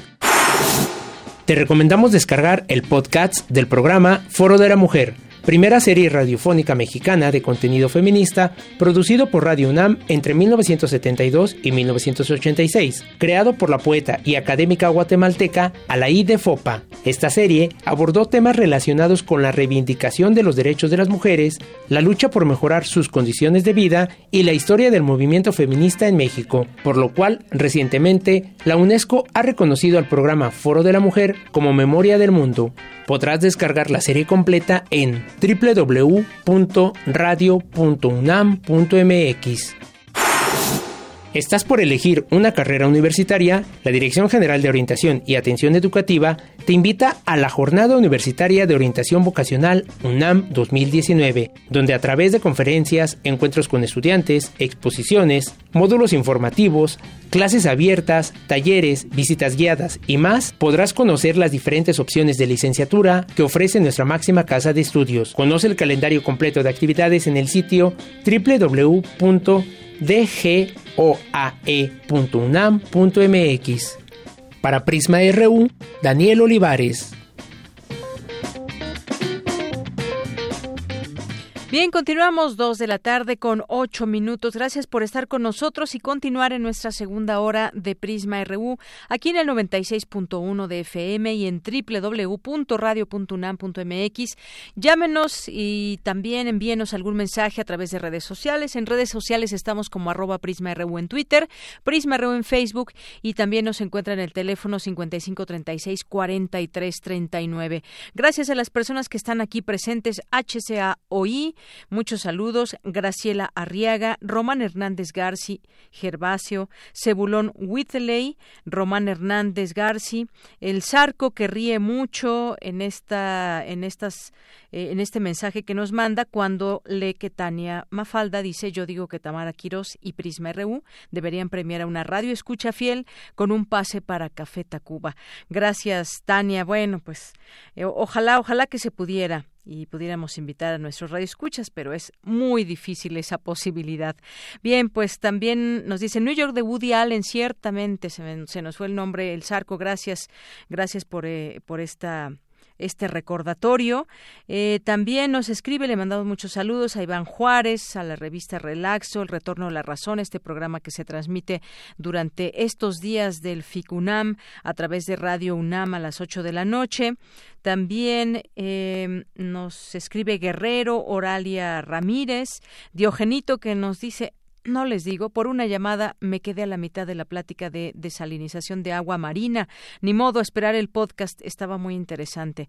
Así es, Diogenito, pues en el podcast la podrás escuchar eh, completa esta entrevista y lo que nos faltó platicar con el doctor, que además pues se ve que está muy apasionado con este proyecto y pues no será la última vez que lo entrevistemos. Gracias. César Soto, saludos. Aaron Barreto que nos dice, escuchándolos con mucho gusto, como siempre, es, un, es muy valiosa esta información sin embargo, estos proyectos valiosísimos, lo pone con mayúsculas, quedan en un artículo o un libro. Es importante discutir qué se debe hacer para ponerlo en marcha, para hacerlos realidad. Sí, justamente es lo que le decíamos al doctor, dar seguimiento a cómo, eh, a cómo va este proceso, en este caso de desalinización del agua, que esta entrevista que tuvimos con el doctor Jorge Lechuga. Gracias por tu comentario, Aaron Barreto. Aaron Barreto, Paloma G. Guzmán, muchos saludos. Adriana Varillas también, muchos saludos. El Colegio de México y, JUNAM, eh, dedicado a la investigación, estudio, enseñanza y divulgación del conocimiento jurídico a través de la investigación de excelencia, otra de las cuentas de la UNAM que les recomendamos seguir, y, y JUNAM. Así que pues aquí presentes también Ain Polusi, Noemí, eh, El Zarco, Pauleta, eh, también nos escriben aquí del FICUNAM. Muchos saludos. Gervasio Margeven. Sorprendentes, se escuchan por radio hasta Tlaxcala. Los escucho desde el pueblo de Santa Rosa de Lima. Y nos pone entre paréntesis, no es guachicolero. Muchas gracias, Margeven. Sí, así es como se llama este grupo de delincuentes que se dedican al guachicoleo, que desafortunadamente pues toman un nombre tan bonito como el de Santa Rosa de Lima. Gracias, Margeven. Y saludo a quienes nos, quienes nos escuchen allá en Tlaxcala. Y a todos ustedes ustedes que están presentes a través de nuestras redes sociales. Gilberto, Gaby Pterix y todas las personas que están aquí. Monse Magia, que en un momento estará aquí con nosotros. José Luis Sánchez, que nos dice buen inicio de semana para empezar bien la semana con una sonrisa por la ocurrencia de los moneros que reflejan bien la realidad política y ridiculizan tan temprana aspiración presidencial del gobernador Corral que debió caerse la cara de vergüenza ayer en el apoyo de AMLO en apoyo de AMLO en su estado y nos, manda aquí una, una caricatura que donde se ve al gobernador de Chihuahua. Dice, como experiencia llevamos dos años siendo contrapeso del gobierno de Chihuahua. Muchas gracias a todos ustedes que están presentes. Vámonos a la información, a la información universitaria. Presenta la UNAM 100 propuestas para el Programa Nacional de Desarrollo 2019-2024. Es mi compañera Cristina Godínez quien nos tiene la información. Adelante, Cristina. Un saludo para ti y para el auditorio de Prisma RU. En el marco de la consulta para la elaboración del Plan Nacional de Desarrollo 2019-2024, en el que se precisan los objetivos, estrategias y prioridades del Gobierno federal y que por primera vez deberá ser aprobado por la Cámara de Diputados, el rector Enrique Graue Vigers entregó al secretario de Hacienda y Crédito Público, Carlos Ursúa Macías, 100 propuestas del Programa Universitario de Estudios del Desarrollo para que sean incluidos en el Plan Nacional de Desarrollo. Las propuestas se distribuyen en cuatro ejes abatimiento de la pobreza y sociedad igualitaria, crecimiento más elevado, desarrollo territorial y sustentabilidad y reformas institucionales para el desarrollo inclusivo. En las oficinas de la Secretaría de Hacienda, en Palacio Nacional, Ursúa Macías agradeció la entrega del documento y convocó a los universitarios a participar en los foros que tendrán lugar en las próximas semanas para la elaboración del plan. También anunció la apertura de un portal de Internet para recibir propuestas y difundir las fechas y la temática de dichos foros. El rector estuvo acompañado por Rolando Cordera Campos, Mario Luis Fuentes, Leonardo Lomelí Vanegas, Enrique del Val Blanco y Enrique Provencio Durazo. El plazo para que el Ejecutivo Federal entregue el proyecto de Plan Nacional de Desarrollo a la Cámara de Diputados vence el próximo 30 de abril. Deyanira, este es mi reporte. Muy buenas tardes. Gracias, Cristina. Muy buenas tardes. Vamos a continuar ahora con mi compañera Cindy Pérez Ramírez. Hace unos minutos, en el Museo Memoria y Tolerancia, el gobierno de Veracruz ofreció disculpas a familiares de víctimas por el caso Tierra Blanca. ¿Qué tal, Cindy? Muy buenas tardes. mira, muy buenas tardes. Como bien lo dices, el Museo de Memoria y Tolerancia fue el marco de este acto de reconocimiento de responsabilidad y disculpa pública de gobierno, del gobierno veracruzano por los hechos ocurridos el 11 de enero de 2016, en donde cinco jóvenes fueron detenidos de manera arbitraria en Tierra Blanca por policías estatales, quienes los entregaron a integrantes del cártel Jalisco Nueva Generación, que a su vez los torturaron y asesinaron. Durante el acto, Alejandro Encinas, subsecretario de Derechos Humanos, Población y Migración de la Secretaría de Gobernación, señaló que las disculpas no son suficientes y no reparan la gravedad del hecho, pero sí son relevantes. Vamos a escucharlo y de nuestra prioridad para atender las violaciones graves a los derechos humanos, de poner a las víctimas en el centro de nuestro actuar. Un paso relevante, el reconocer la responsabilidad de las autoridades del Estado de Veracruz para hacer justicia y castigar a los perpetradores de estos delitos. El acto de este día es una oportunidad para empezar a construir un Estado y un país más justo, donde no se cometan más hechos de esta naturaleza y estoy seguro que en eso coincidimos todos quienes estamos aquí presentes.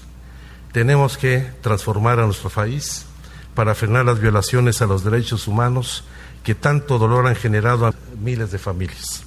Esto es nuestro compromiso, es nuestra convicción y es una responsabilidad que vamos a cumplir.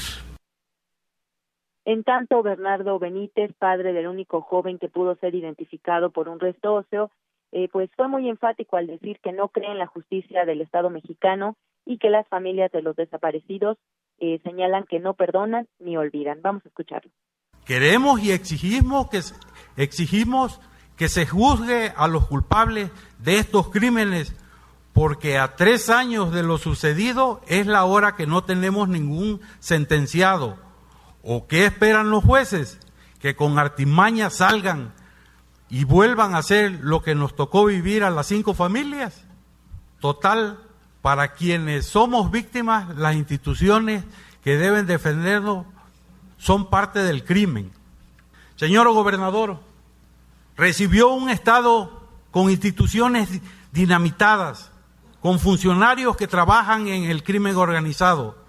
Frente a esto, caminar con las víctimas solo lo puede hacer cortando de tajo, haciendo justicia, diciendo la verdad y de no hacerlo corre el riesgo de volverse un cómplice. El Ministerio Público que estaba coludido aún está en funciones. Sigue sin ser, sin ser investigado. De Yanira, por estos actos han sido detenidas hasta el momento 21 personas por desaparición forzada, ocho eran policías y están en proceso por el fuero local, y en total 24 señalados están acusados en el ámbito federal por delincuencia organizada, pero aún no hay sentencia para ninguno de Yanira. Bien, pues muchas gracias por esta información, Cindy. Pues sin duda, eh, pues ahí se escucha la voz de los familiares, las voces que pues se pide justicia y esta reivindicación justamente a las víctimas para impulsar la justicia y muchas veces también, pues desafortunadamente cuando se acusa a la víctima o se insinúa dentro de las investigaciones que pudo haber cometido algún delito y esto pues es inaceptable ya con el daño que tienen las familias. Muchas gracias, Cindy. Así es, Deyanira. Muy buenas tardes. Muy buenas tardes. Porque tu opinión es importante, síguenos en nuestras redes sociales, en Facebook como Prisma RU y en Twitter como arroba PrismaRU. Queremos escuchar tu voz. Nuestro teléfono en cabina es 55 36 43 39. Internacional RU.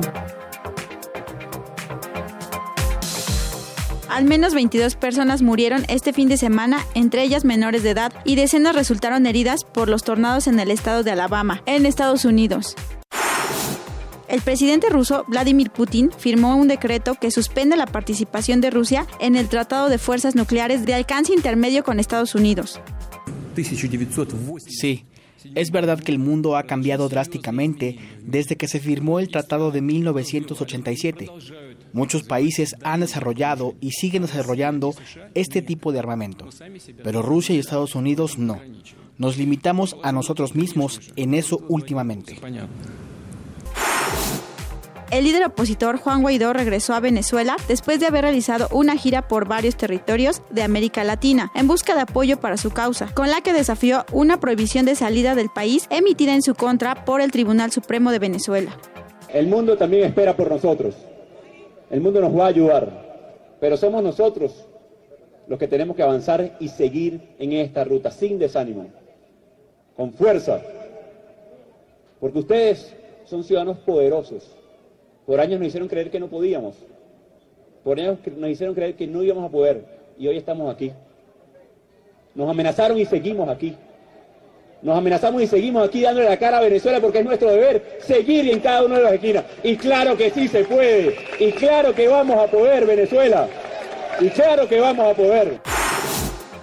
Por su parte, la vicepresidenta de Venezuela, Delcy Rodríguez, informó que ante el comportamiento de Juan Guaidó, las instituciones del Estado analizarán sus actividades y tomarán las medidas más apropiadas a su regreso al país. El Papa Francisco anunció la apertura a partir del 2020 de los archivos secretos relativos al pontificado de Pío XII para aclarar la acusación de que este pontífice no levantó la voz contra el nazismo durante la Segunda Guerra Mundial, algo siempre negado por el Vaticano.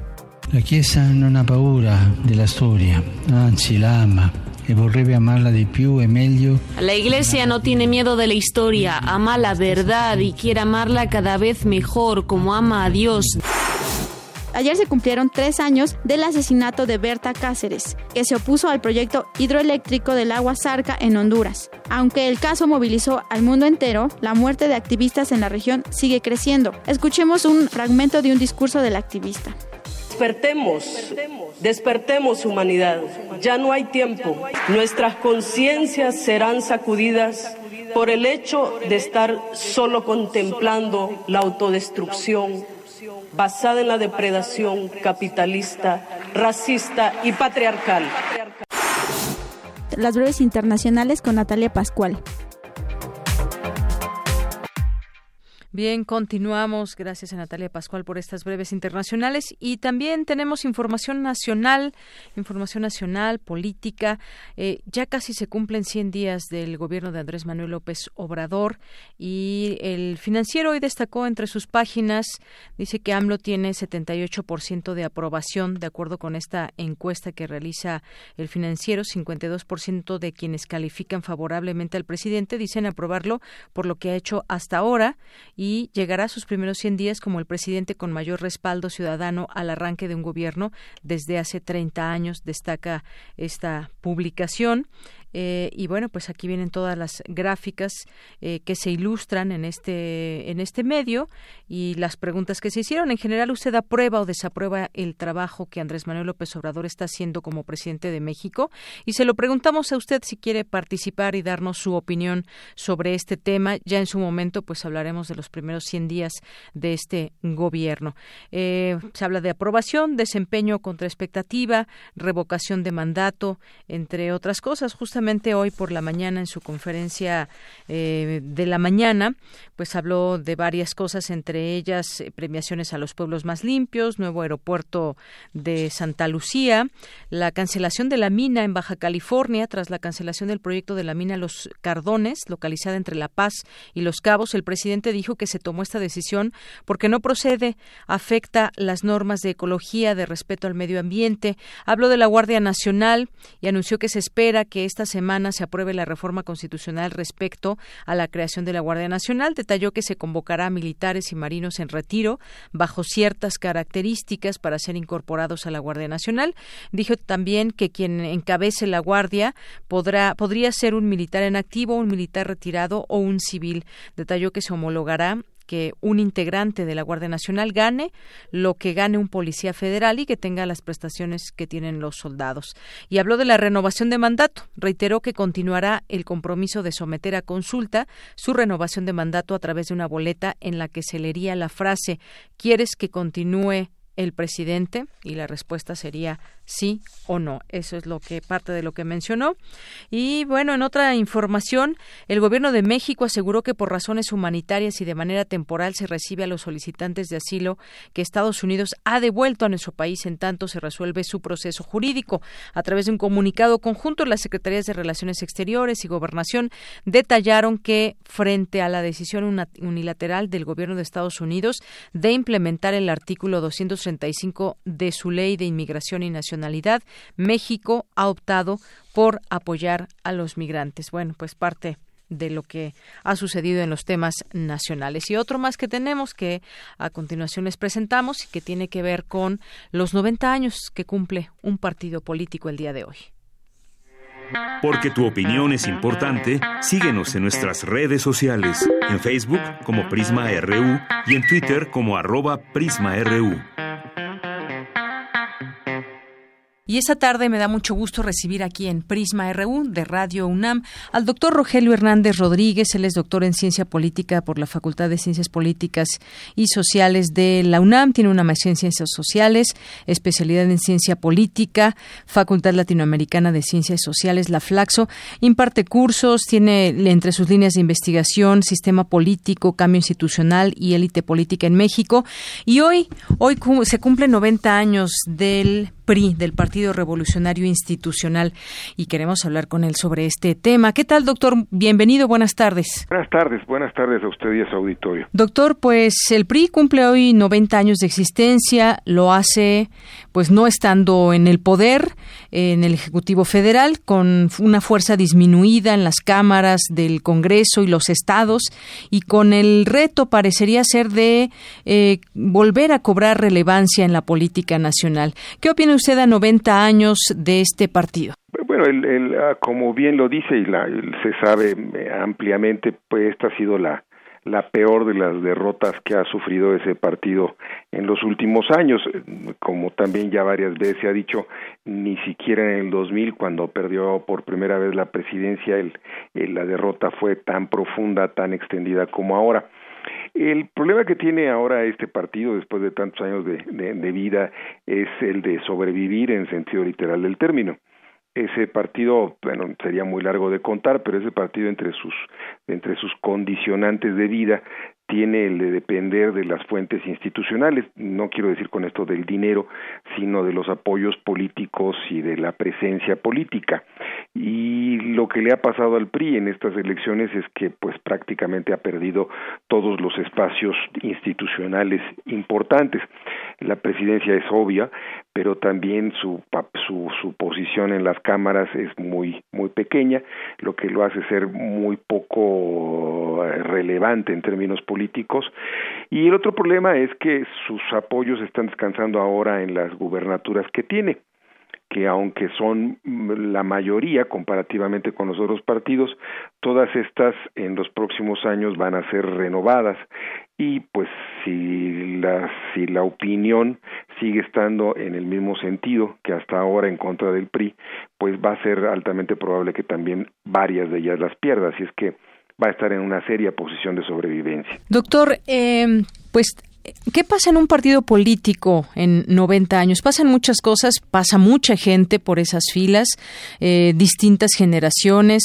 La última que tuvimos y que en su momento el presidente Peña Nieto aludía a una generación joven, pues parte de esa generación joven, por ejemplo, hoy está en la cárcel, que son exgobernadores por distintos temas, peculado, lavado de dinero, eh, pues vaya, robo a las arcas públicas.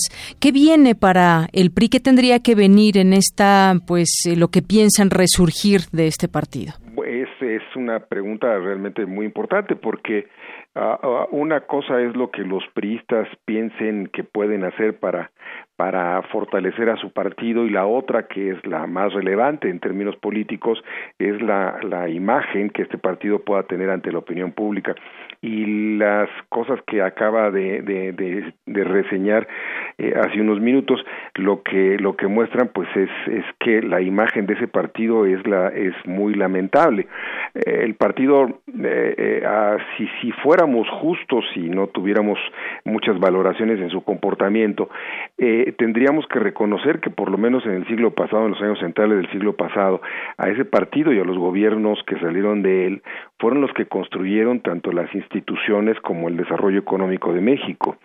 Esta parte que es la importante, que podríamos decir es la que se puede abonar a su favor, ha sido cada vez más este, subordinada a las peores prácticas políticas que no es nada extraño que esto ocurra cuando un partido tiene tantos años en el poder a la idea que también hemos tenido de que ese partido era era era homogéneo, eh, eh, vertical en todos los sentidos, fue bastante equivocada. El partido en realidad era era una gran conglomeración de, de grupos y de liderazgos que cada uno de ellos se, se movía de acuerdo como el líder natural del partido lo hacía, que eran los presidentes de la República.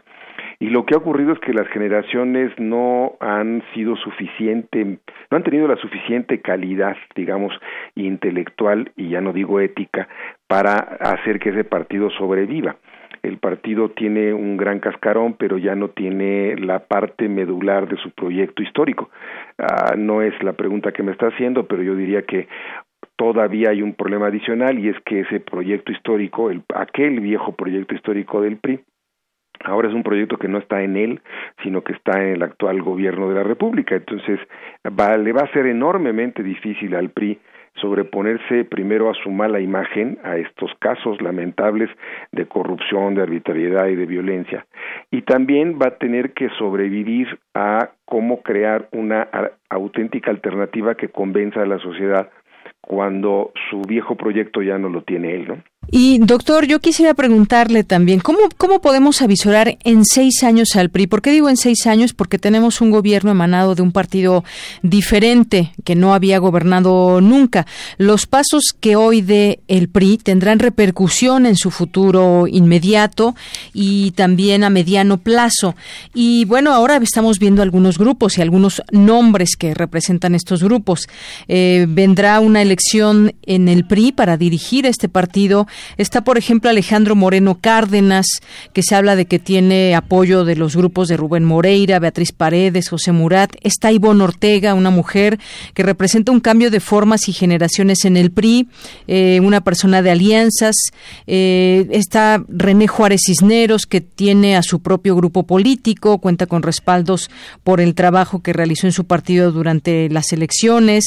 Está ahora también el exrector de la UNAM, José Narro Robles, que tiene tiene también un grupo político eh, que versiones dicen que lo apoyan Mario Fabio Beltrones, Emilio Gamboa.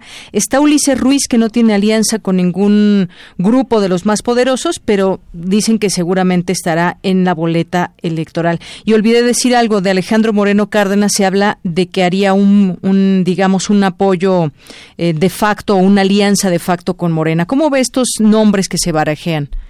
Pues eh, ha, mencionado una amplia amplia cantidad de, de personajes en, en, el partido que eh, eh, no sé si el auditorio lo pueda ubicar, pero no solamente eh, hay una variedad en términos de, de, oferta política, sino también una variedad en términos generacionales, como mencionó en el caso de la señora Ortega. El, el, el punto es que todos ellos están, al final de cuentas, sostenidos por grupos que van a tener que construir apoyos mucho más amplios. El partido hace rato se lo se lo deslicé en la respuesta que le di. El partido ese partido no era un partido vertical, un partido totalmente homogéneo, sino que mucho de su de su sobrevivencia dependió de la capacidad que tenían tanto el presidente como líder superior como el presidente del partido para construir alianzas y grupos, perdón, alianzas entre los grupos. Y esto significa, lo menciono, porque quien quiera que gane las elecciones en el PRI ya sea gentes que, eh, más reconocidas de larga trayectoria como Narro o más cercanos como el como el gobernador de Campeche, sí de Campeche, el, eh, eh, lo, la tarea que va a tener no solamente es ganar las elecciones, va a tener que convencer al conjunto de grupos que están dentro del PRI, que aunque parece que están disminuidos, no lo son tanto, esos grupos los va a tener que convencer de que tienen un proyecto si el proyecto de ese candidato es aliarse al presidente de la República, naturalmente este partido va camino de la desaparición porque evidentemente va a ganarle el proyecto del Obrador. Si la si el proyecto va a ser tener una oposición permanente, pues va a tener entonces que convencer a una ciudadanía que cada vez está más convencida del Obrador de que tiene la razón de que puede haber otra opción política. O sea, la tarea que tienen estas personas, independientemente de su presencia y de su reconocimiento interno, lo que el principal desafío que tienen es el de construir una alternativa de convencimiento interno y después una alternativa al, al futuro. Lo que usted mencionó en la pregunta es muy importante en términos de lo que le viene en el plazo inmediato. Ah, en tres años, dos años, va, a haber elecciones intermedias. Si el PRI no logra recuperar una mayor presencia dentro de las cámaras, va a ser muy difícil, enormemente difícil, que llegue siquiera con una opción competitiva hacia el final del sexenio. Si a esto usted le suma que durante todo el sexenio se van a sustituir prácticamente todas las gubernaturas que están pendientes, va a tener, si continúa por este camino de derrotas, pues una, una, una presencia cada vez menor. En otras palabras, institucionalmente va a tener problemas para, para mantenerse vigente, va a tener problemas para crear una, una alternativa de convencimiento y va a tener que construir un auténtico liderazgo totalmente al margen de la presidencia como era en el pasado. Así es. Y bueno, doctor, pues nos pareció importante hablar de este tema, de este partido, 90 años del PRI.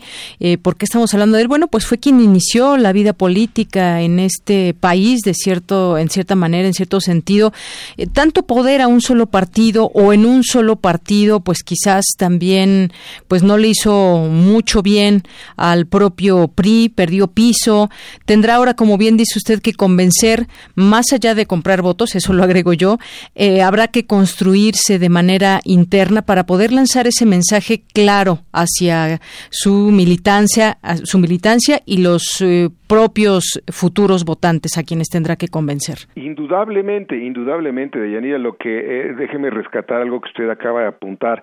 El, el, el mantenerse tantos años en el poder, el mantenerse tantos años dominando los puestos políticos les creó a los priistas un autoconvencimiento que superaba cualquier realidad en competencia política. El PRI no nació para competir políticamente, tuvo que aprenderlo hasta muy muy entrado el final del siglo y esto lo que lo que provocó es que los priistas se sintieran absolutamente seguros de que la vida no los iba no les iba a cobrar las deudas. Y esta es una advertencia que creo que deberíamos tener todos los mexicanos en la cabeza porque también, como también lo dijo usted, Yanira, el, el PRI construyó las instituciones políticas y el sistema político que tenemos. También sería largo de contar, pero desgraciadamente contra lo que estemos pensando, lo que aparentemente se ve, el sistema político mexicano es prácticamente en términos institucionales el mismo con el que gobernó el PRI. Y esto significa que los partidos de oposición que hemos tenido y que constituyen la alternancia desde el año 2000 para acá no han sabido ni han querido cambiar el conjunto de equilibrios institucionales del sistema.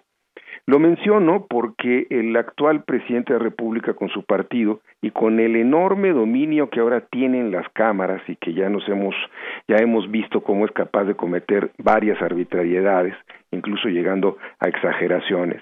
Lo que ha hecho este bloque hacia donde parece encaminarse este partido es a la reproducción de este absoluto dominio que teníamos en el pasado. Y esto es algo que creo que los mexicanos deberíamos tener muy presentes, porque esto, lejos de significar una, un avance en la política nacional, un avance en la democracia, es un foco rojo que nos debería llamar la atención a una involución política. Y es algo que debemos considerar para el futuro inmediato e inmediato. Por supuesto, doctor. Pues qué gusto platicar con usted. Eh, pues como decíamos también, eh, yo agregaría, pues ha sido una historia de este partido, historia de injusticias, también de represiones, también de que construyó a las instituciones políticas. No todo es blanco ni todo es negro, doctor así es, así es, qué bueno que usted lo dice así y, qué bueno que lo podamos hacer porque a veces hacemos juicios sumarios sobre sobre sobre los actores políticos y como bien señala, esta es una obviedad, pero hay muchas cosas que pueden ser rescatables. Lo que tenemos que hacer siempre es tener lo más posible la cabeza fría para poder encontrar las cosas que pueden ser eh, eh, positivas y desde luego encontrar dónde se cometieron los errores que al final son los que hacen que los partidos políticos y los liderazgos políticos se pierdan. Nadie tiene seguras las cosas en un sistema competitivo Nadie tiene las cosas seguras cuando tiene que pedir el voto a los ciudadanos y tiene que demostrarle que está cumpliendo con las expectativas que generó.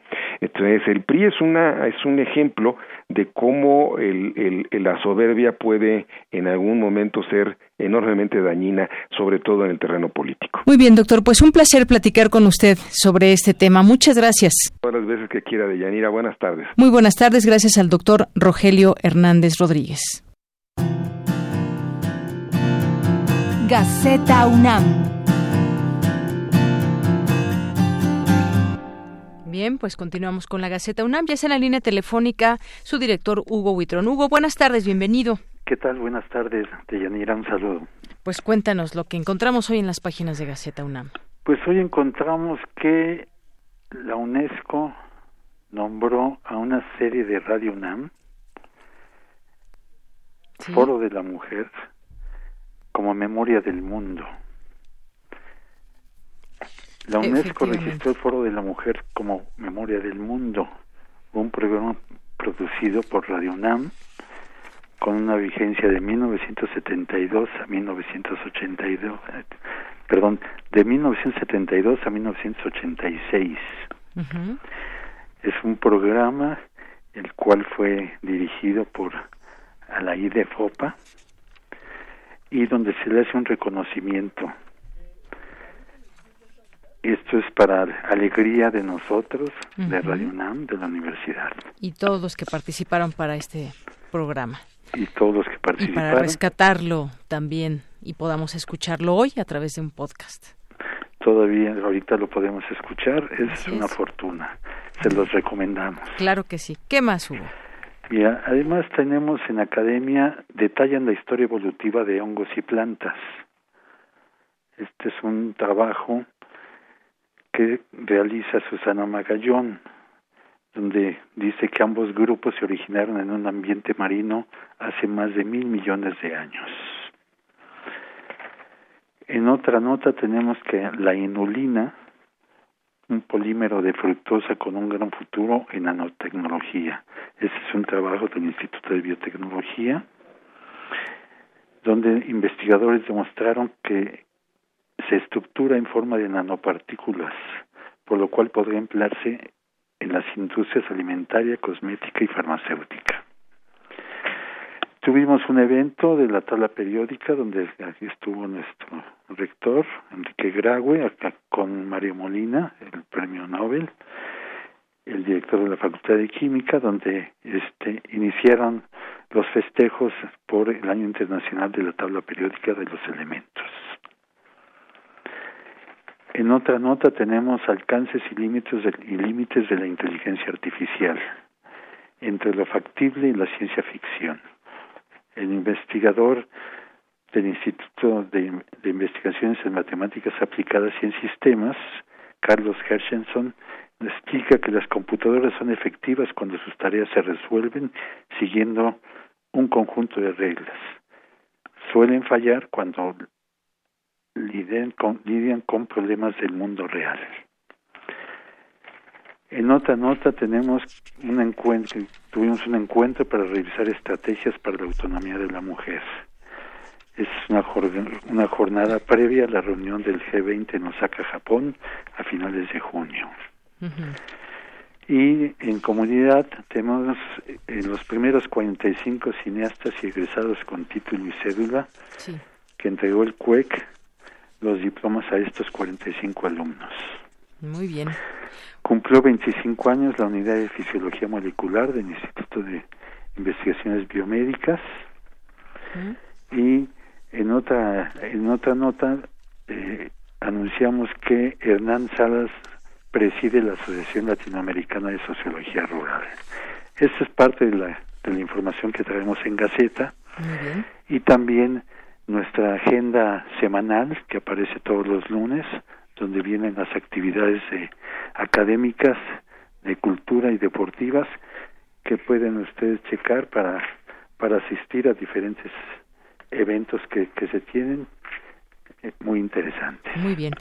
Pues Hugo Huitrón, muchísimas gracias.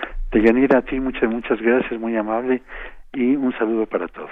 Gracias, hasta luego. Hasta luego.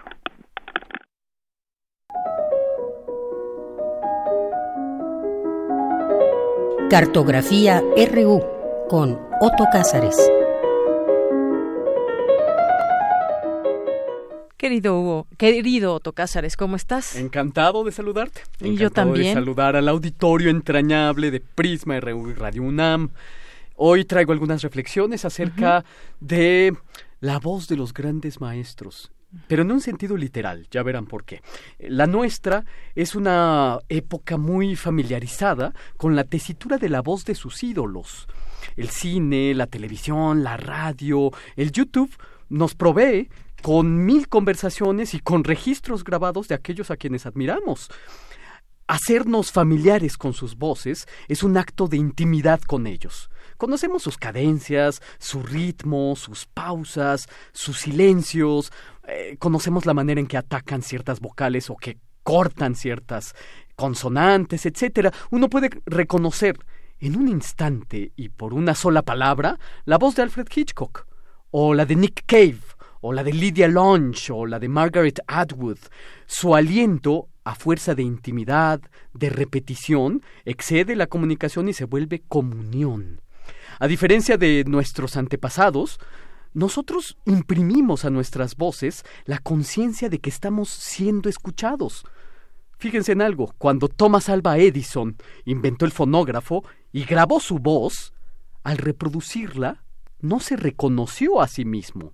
Era la primera vez que un ser humano escuchaba su propia voz reproducida, más allá de las conocidas repeticiones del eco en las cavernas o debajo de las cúpulas o en los distintos parajes al aire libre. Edison eh, tuvo que pronunciar una frase que después pudiera reconocer. Dolly had a little lamb. Esa frase, esa fue la primera voz grabada y reproducida técnicamente, pero lo que le costó trabajo reconocerse. Hace una década, la mayor parte de nosotros temíamos dejar mensajes grabados en la contestadora ante la incomodidad de oír nuestra propia voz grabada. Aquel que se escucha grabado pues su voz le resulta desagradable, tipluda, nasal, etc.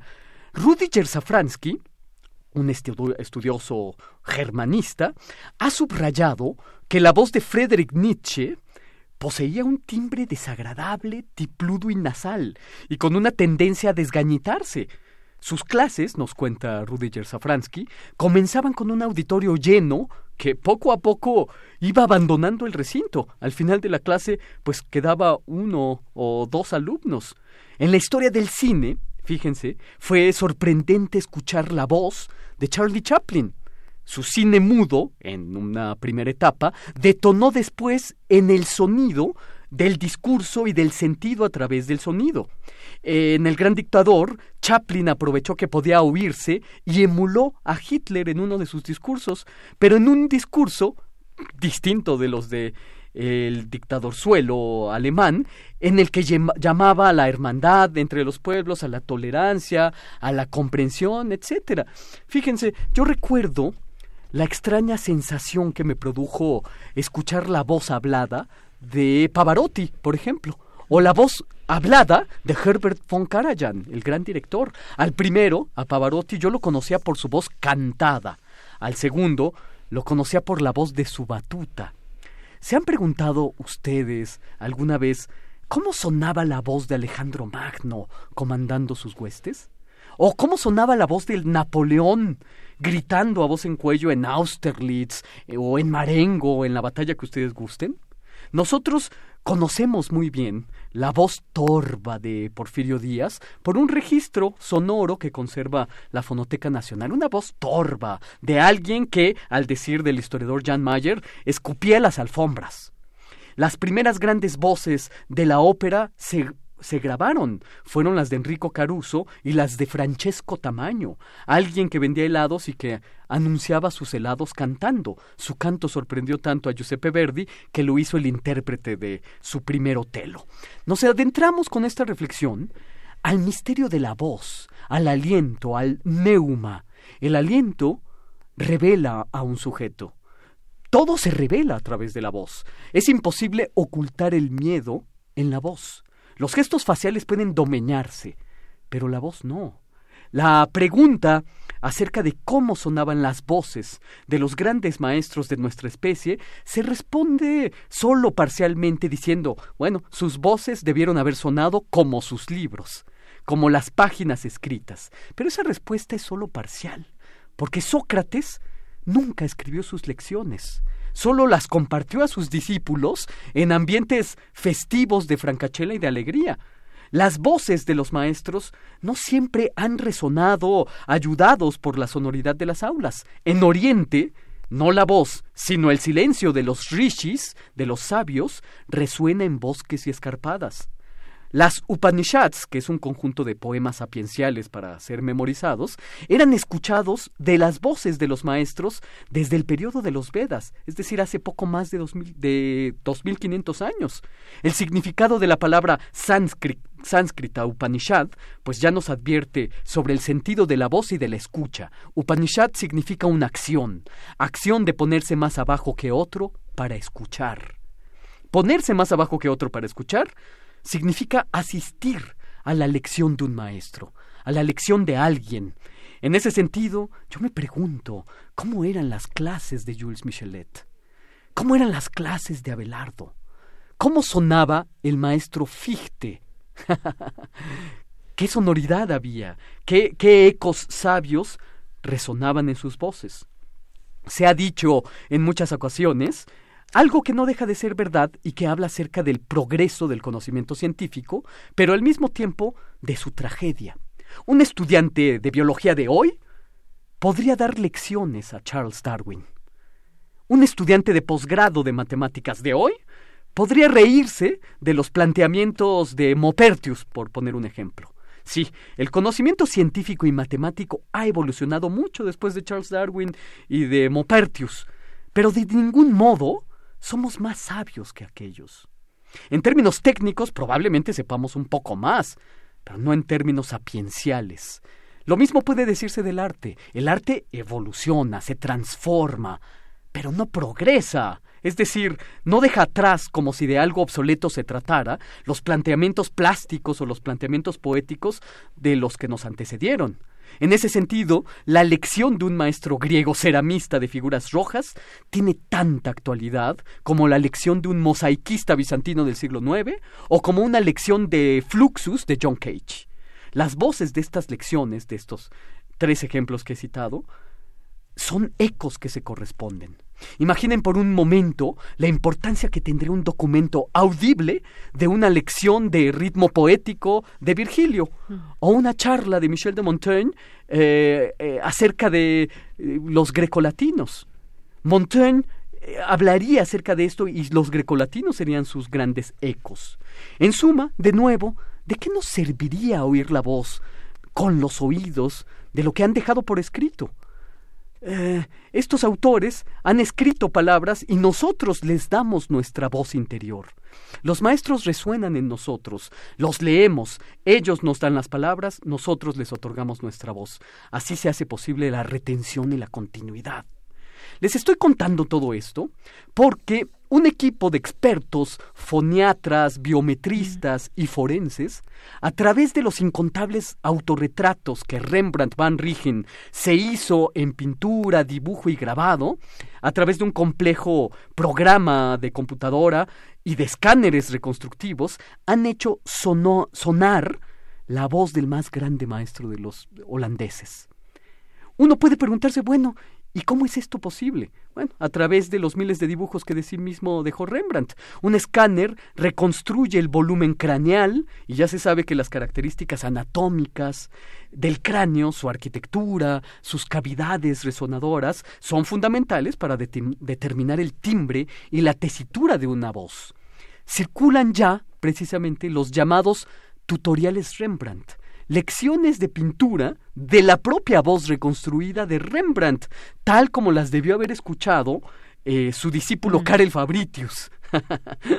Los programadores de esta voz reconstruida deberán tener en cuenta y deberán tener cuidado de incluir en el guion del maestro los ecos del mundo. Esa es toda mi petición, así de sencilla. Rembrandt trascendió lo técnico para, en pintura, darnos al ser ¿Sería mucho pedir que el guion incluyera reflexiones de Rembrandt sobre Heidegger? sé que esto es un absurdo, pero lo que quiero decir con esto es que la voz de Rembrandt como de hecho la voz de cualquier maestro, es más que su timbre, más que su ritmo, más que su tesitura, es la voz del mundo, que a través de su silencio hace posible la continuidad para decirlo con el gran Juan García Ponce, de quien sí conocemos la voz por medio de incontables entrevistas. Y esto es lo que yo tengo que decir este lunes 4 de marzo de 2019, lunes en el que mi madre ha terminado sus radioterapias y yo la felicito por su entereza y su alegría, su júbilo con el que Y le mandamos este un abrazo a tu mamá Otto. Muchos saludos y gracias por la cartografía y ya vámonos con Monse. Vámonos, la voz del mundo. Sala Julián Carrillo presenta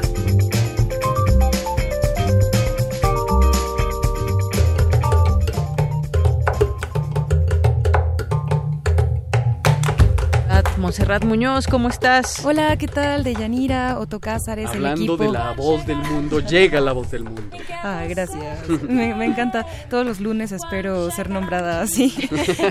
Hola, Radio Escuchas, el equipo de Prisma RU y también, por supuesto, a los asistentes de la sala Julián Garrillo, a quienes todavía no conocen que hay un recinto de entrada libre y gratuita aquí en el corazón de nuestras instalaciones en Adolfo Prieto número 133.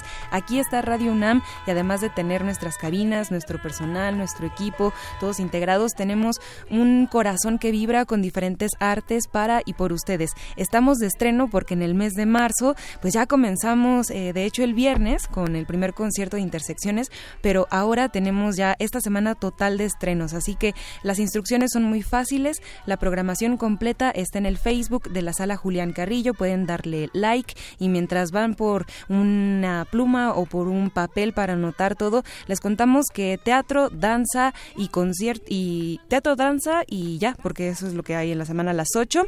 Cineclub es a las 6 y los viernes de conciertos. Así que vamos con teatro. Hoy hay lunes de estreno a las 8 de la noche. Las eh, crónicas de una monja de Belén llamada La Abadesa. Vamos a estar aquí a ver qué tal eh, pues pinta esta obra con Cintia Patiño. Los martes de danza a las 8, cartas desde Altamar, eh, un espectáculo escénico que combina la danza árabe con la danza contemporánea. Entonces, pues vamos a ver qué tal les queda esta fusión. Por favor, acompáñenos. Hay un hashtag martes de danza. Si ustedes toman fotos sin flash, pueden compartirlas. También el concierto especial les queremos anunciar que el miércoles 27 de marzo va a haber música indígena desde los siglos XVI a XVIII con el coro de mujeres de los pueblos indígenas de México, Yolotli. Va a ser encantador, va a ser una oportunidad de encontrarnos, de escuchar nuestras lenguas eh, originarias. Entonces, por favor, vengan. Esto les adelantamos. Es para el 27 de marzo, en miércoles. Y mientras tanto, pues también tendremos a las 6 Cine Club Radio Cinema con lo mejor de los Pumas de Plata, aprovechando que esté el FICUNAM, pues ya así eh, vivo. Todavía le quedan varios días hasta el 10 de marzo. Pero eh, vamos a proyectar aquí Los Débiles el miércoles 6 a las 6 de la tarde, dirigido por Eduardo Giralt Brund y Raúl Rico. De nuevo, los nombres impronunciables del FICUNAM haciéndose presentes. que solo ustedes saben pronunciar, por cierto. Lo, lo, cual es admirable, desde luego. bueno, el más difícil ver a Zetakul, ¿no? a Pichatpong. No, lo intentaré. Le mandamos un saludo. eh, por favor, no se pierdan este ciclo que va a estar todos los miércoles. Es muy especial porque junta lo mejor de los premios del FICUNAM y pues eh, rara vez podremos volver a, disfrutar de estas eh, exhibiciones. Así que por favor vengan. Danza, eh, tenemos dos eh, oportunidades de danza en la semana, los martes y los jueves. Los jueves presentamos Destino, una obra coreográfica que expone el proceso creativo de una bueno de un individuo a lo largo de su vida. Entonces qué pasa los conciertos en vivo intersecciones el viernes 8 con Mamazónica y cursos. Algunos cursos que se darán ese día justamente y que ahorita nos dice Monse que ya le dio un ataque de tos. ¿Qué suele pasar, Otto? Suele pasar.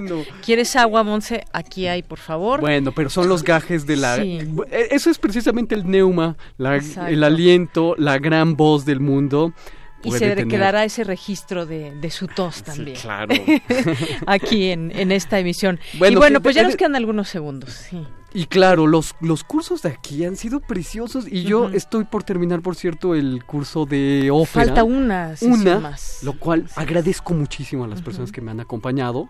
Ha sido verdaderamente un disfrute musical, de historia cultural, de literatura y desde luego hemos ido construyendo nuestro templo en el oído. Así es. Bueno, pues ya son las tres. Monse. Regresamos. Habrán cursos y también hay un teléfono 5623-3272. Muchas gracias. Haciendo radio en vivo, dándonos ataques en vivo, rifándonos en vivo. Muy bien. Pues muchísimas gracias. Con esto nos despedimos. Lo espero mañana en punto de las 3 de la tarde y con Monserrat Muñoz y Otto Cáceres el próximo lunes. No se lo pierda. Soy de Yanira Morán. A nombre de todo el equipo, gracias. Buenas tardes. Buen provecho quédate conmigo.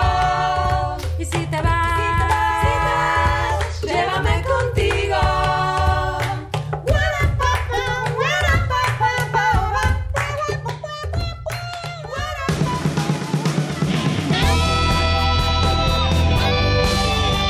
Prisma RU. Relatamos al mundo.